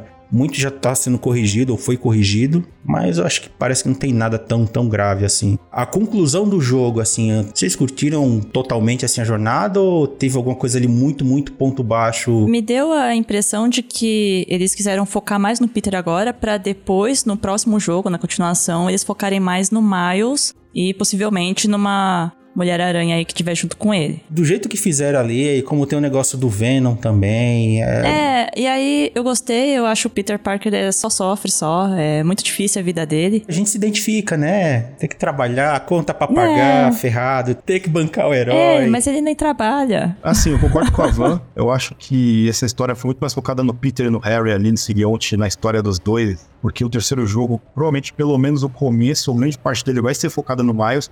Peter, acho que lá no universo da Insomnia, ele já é Homem-Aranha há 12 anos já. O Miles, acho que já tá indo pro segundo ano dele como Homem-Aranha. Então, aí no próximo, sei lá, se né, inventarem de trazer o Peter, porque a gente sabe que fã é chato, né? Dependendo de como faz, a gente vê que a Insomnia aqui tá escutando a galera, né? Eu acho que o Peter volta em algum momento. Eu acho que o, o terceiro jogo começa com o Miles e o protagonismo vai ser total do Miles no terceiro jogo. Eu espero que, se o- o Peter aparecer, que seja coisa mais pontual, manja. Mas tipo, eu acho que o Peter vai ter que aparecer de um jeito ou de outro, talvez ele vai ter que sair da aposentadoria, porque ficou muito claro que, o, se não o principal, mas um dos principais vilões do segundo jogo vai ser o Duende Verde. Você tem Carnificina, você tem o Duende Verde, Duende Verde não tem como ser só o Miles, cara. Tem que ter o Peter ali, tem que fechar isso daí, né, cara? Ah, mas eu acho assim, chegando no final do jogo, eu tava muito, mas muito preocupada do Peter morrer no final. Porque parecia que ia acontecer, sabe? E aí eu acho que fica essa dúvida, né? Se ele vai ficar um tempo aposentado, mas ele vai voltar pra ajudar o Miles em algum ponto. Mas é, não, não tiveram coragem de matar o Peter, né? Matar não teria porquê, né? Não, acho que não. É só tirar ele de cena mesmo pra, sabe, tipo, vamos sentir saudade dele, vamos mostrar por que, que a galera quer ele e focar mais no Miles, né? Tem algumas histórias em quadrinhos aí que o Peter morre, né? Eu sei que ele volta depois, mas ele morreu já várias vezes já. Imagina se no próximo jogo a gente começa com um time skip aí, Peter e a Mary Jane com a Mayday Parker lá com a criancinha, Eita. e o Miles do Homem-Aranha com o pai. Isso é incrível, cara. Eu ia achar demais. Se ele já tiver na faculdade, é bom, né? Chega de vestibular. Esses avanços, assim, de vamos dar um foco agora pro Miles, né? Que o Miles tá em destaque aí. Eu acho que ele é um personagem muito bacana, embora eu achei ele um pouquinho mais apagado nesse jogo. O negócio que eu realmente odiei foi o último uniforme do Miles. Mas e o uniforme dele? O uniforme dele, parece que ele nem esconde a identidade dele. Se ele passa ali perto da escola dele, ah, é o mesmo cabelo do Miles. É. horroroso aquele uniforme. Ah, mas aquela última roupa lá que o Peter recebe do Harry é horrível também. Senso estético horroroso do Harry. Ah, Pra que, é que ele fez uma roupa? Ele achava a roupa do Homem-Aranha feia e fez uma pior. Jogo do Homem-Aranha provando que a roupinha importa. Eu me importo com a roupa, sim, tá? Eu gosto de jogar com um super-herói Eu bonito. também. Não jogo com personagem feio, não. É, então. O meu só tem que ser eficiente. O Gil é o que joga com os personagens tudo feio e mais forte. Ah, vixe, se eu puder destruir o inimigo com três tapas, eu posso estar, sei lá, com a cueca, um balde na cabeça, que se for forte, é nóis. pra gente finalizar então, ó, o jogo padrão, o básico, 350, e a edição de luxo, quinhentão. Então, assim, tem que ser muito amor ao Homem-Aranha. Comprei o básico, tá bom já. Ué, Sony, ajuda É, nós. não, não tá fácil, não. A gente é tudo Peter Parker, tudo quebrado. Quero ser mais Peter Parker, não. Eu quero ser Homem de Ferro. Esse é o Batman pra ser rico e sair dando porrada em pobre. né? Não quero ser Dodói, Ah, não. não, não, Batman é muito triste. O Homem de Ferro é mais legal. Sem esconder identidade, porque dinheiro não vai ser problema. Meu Deus, que papo de louco. E é isso, gente. Homem-Aranha 2. É isso.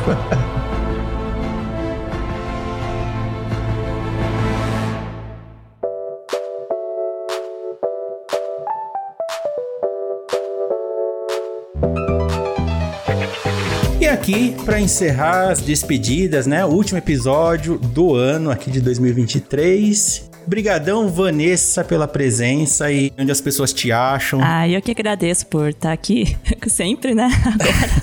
É, já é parte integrante da equipe aqui, você só não sabe ainda. Eu sou a Raposa Vic, VYK em todas as redes sociais. Eu tô mais ativa na Twitch ultimamente. E você, Cleiton, onde as pessoas te acham na internet? O pessoal pode me achar com o Príncipe da Proteína em todas as redes sociais. Também, cada 15 dias lá no Flow Games, com a Thaís, o Dave e o Jeff. E também, às quintas-feiras, lá na Play TV com o Antimatéria. Boa. Então, Jeff, 2023 foi um ano legal, né? A gente começou esse projetinho aqui, tirei da gaveta, ainda bem que você veio junto aqui pra apreciar a brincadeira. Tamo junto, vai dar bom. 2024 parece que vai ser um ano melhor ainda. Tem um público bacana aqui, uns ouvintes que estão curtindo o trabalho, estão divulgando, às vezes ficam me cobrando porque atrasa, mas Tem que né? cobrar mesmo, pode cobrar o jogo. Mas antes de encerrar aqui, Jeff, onde é que as pessoas te acham nas redes sociais aí? Lá no Instagram, Dragão do Prazer, mais fácil. As redes sociais do Level 9999. Acha a gente no YouTube, TikTok, no Instagram também. Procura lá pelo Google que a gente tá em tudo que é lugar. Pois é. É isso aí, gente. Então, tem a segunda temporada do Level 9999 em 2024. Aê! Abraço. Tchau, tchau. Tchau. Sem graça caramba você, mano.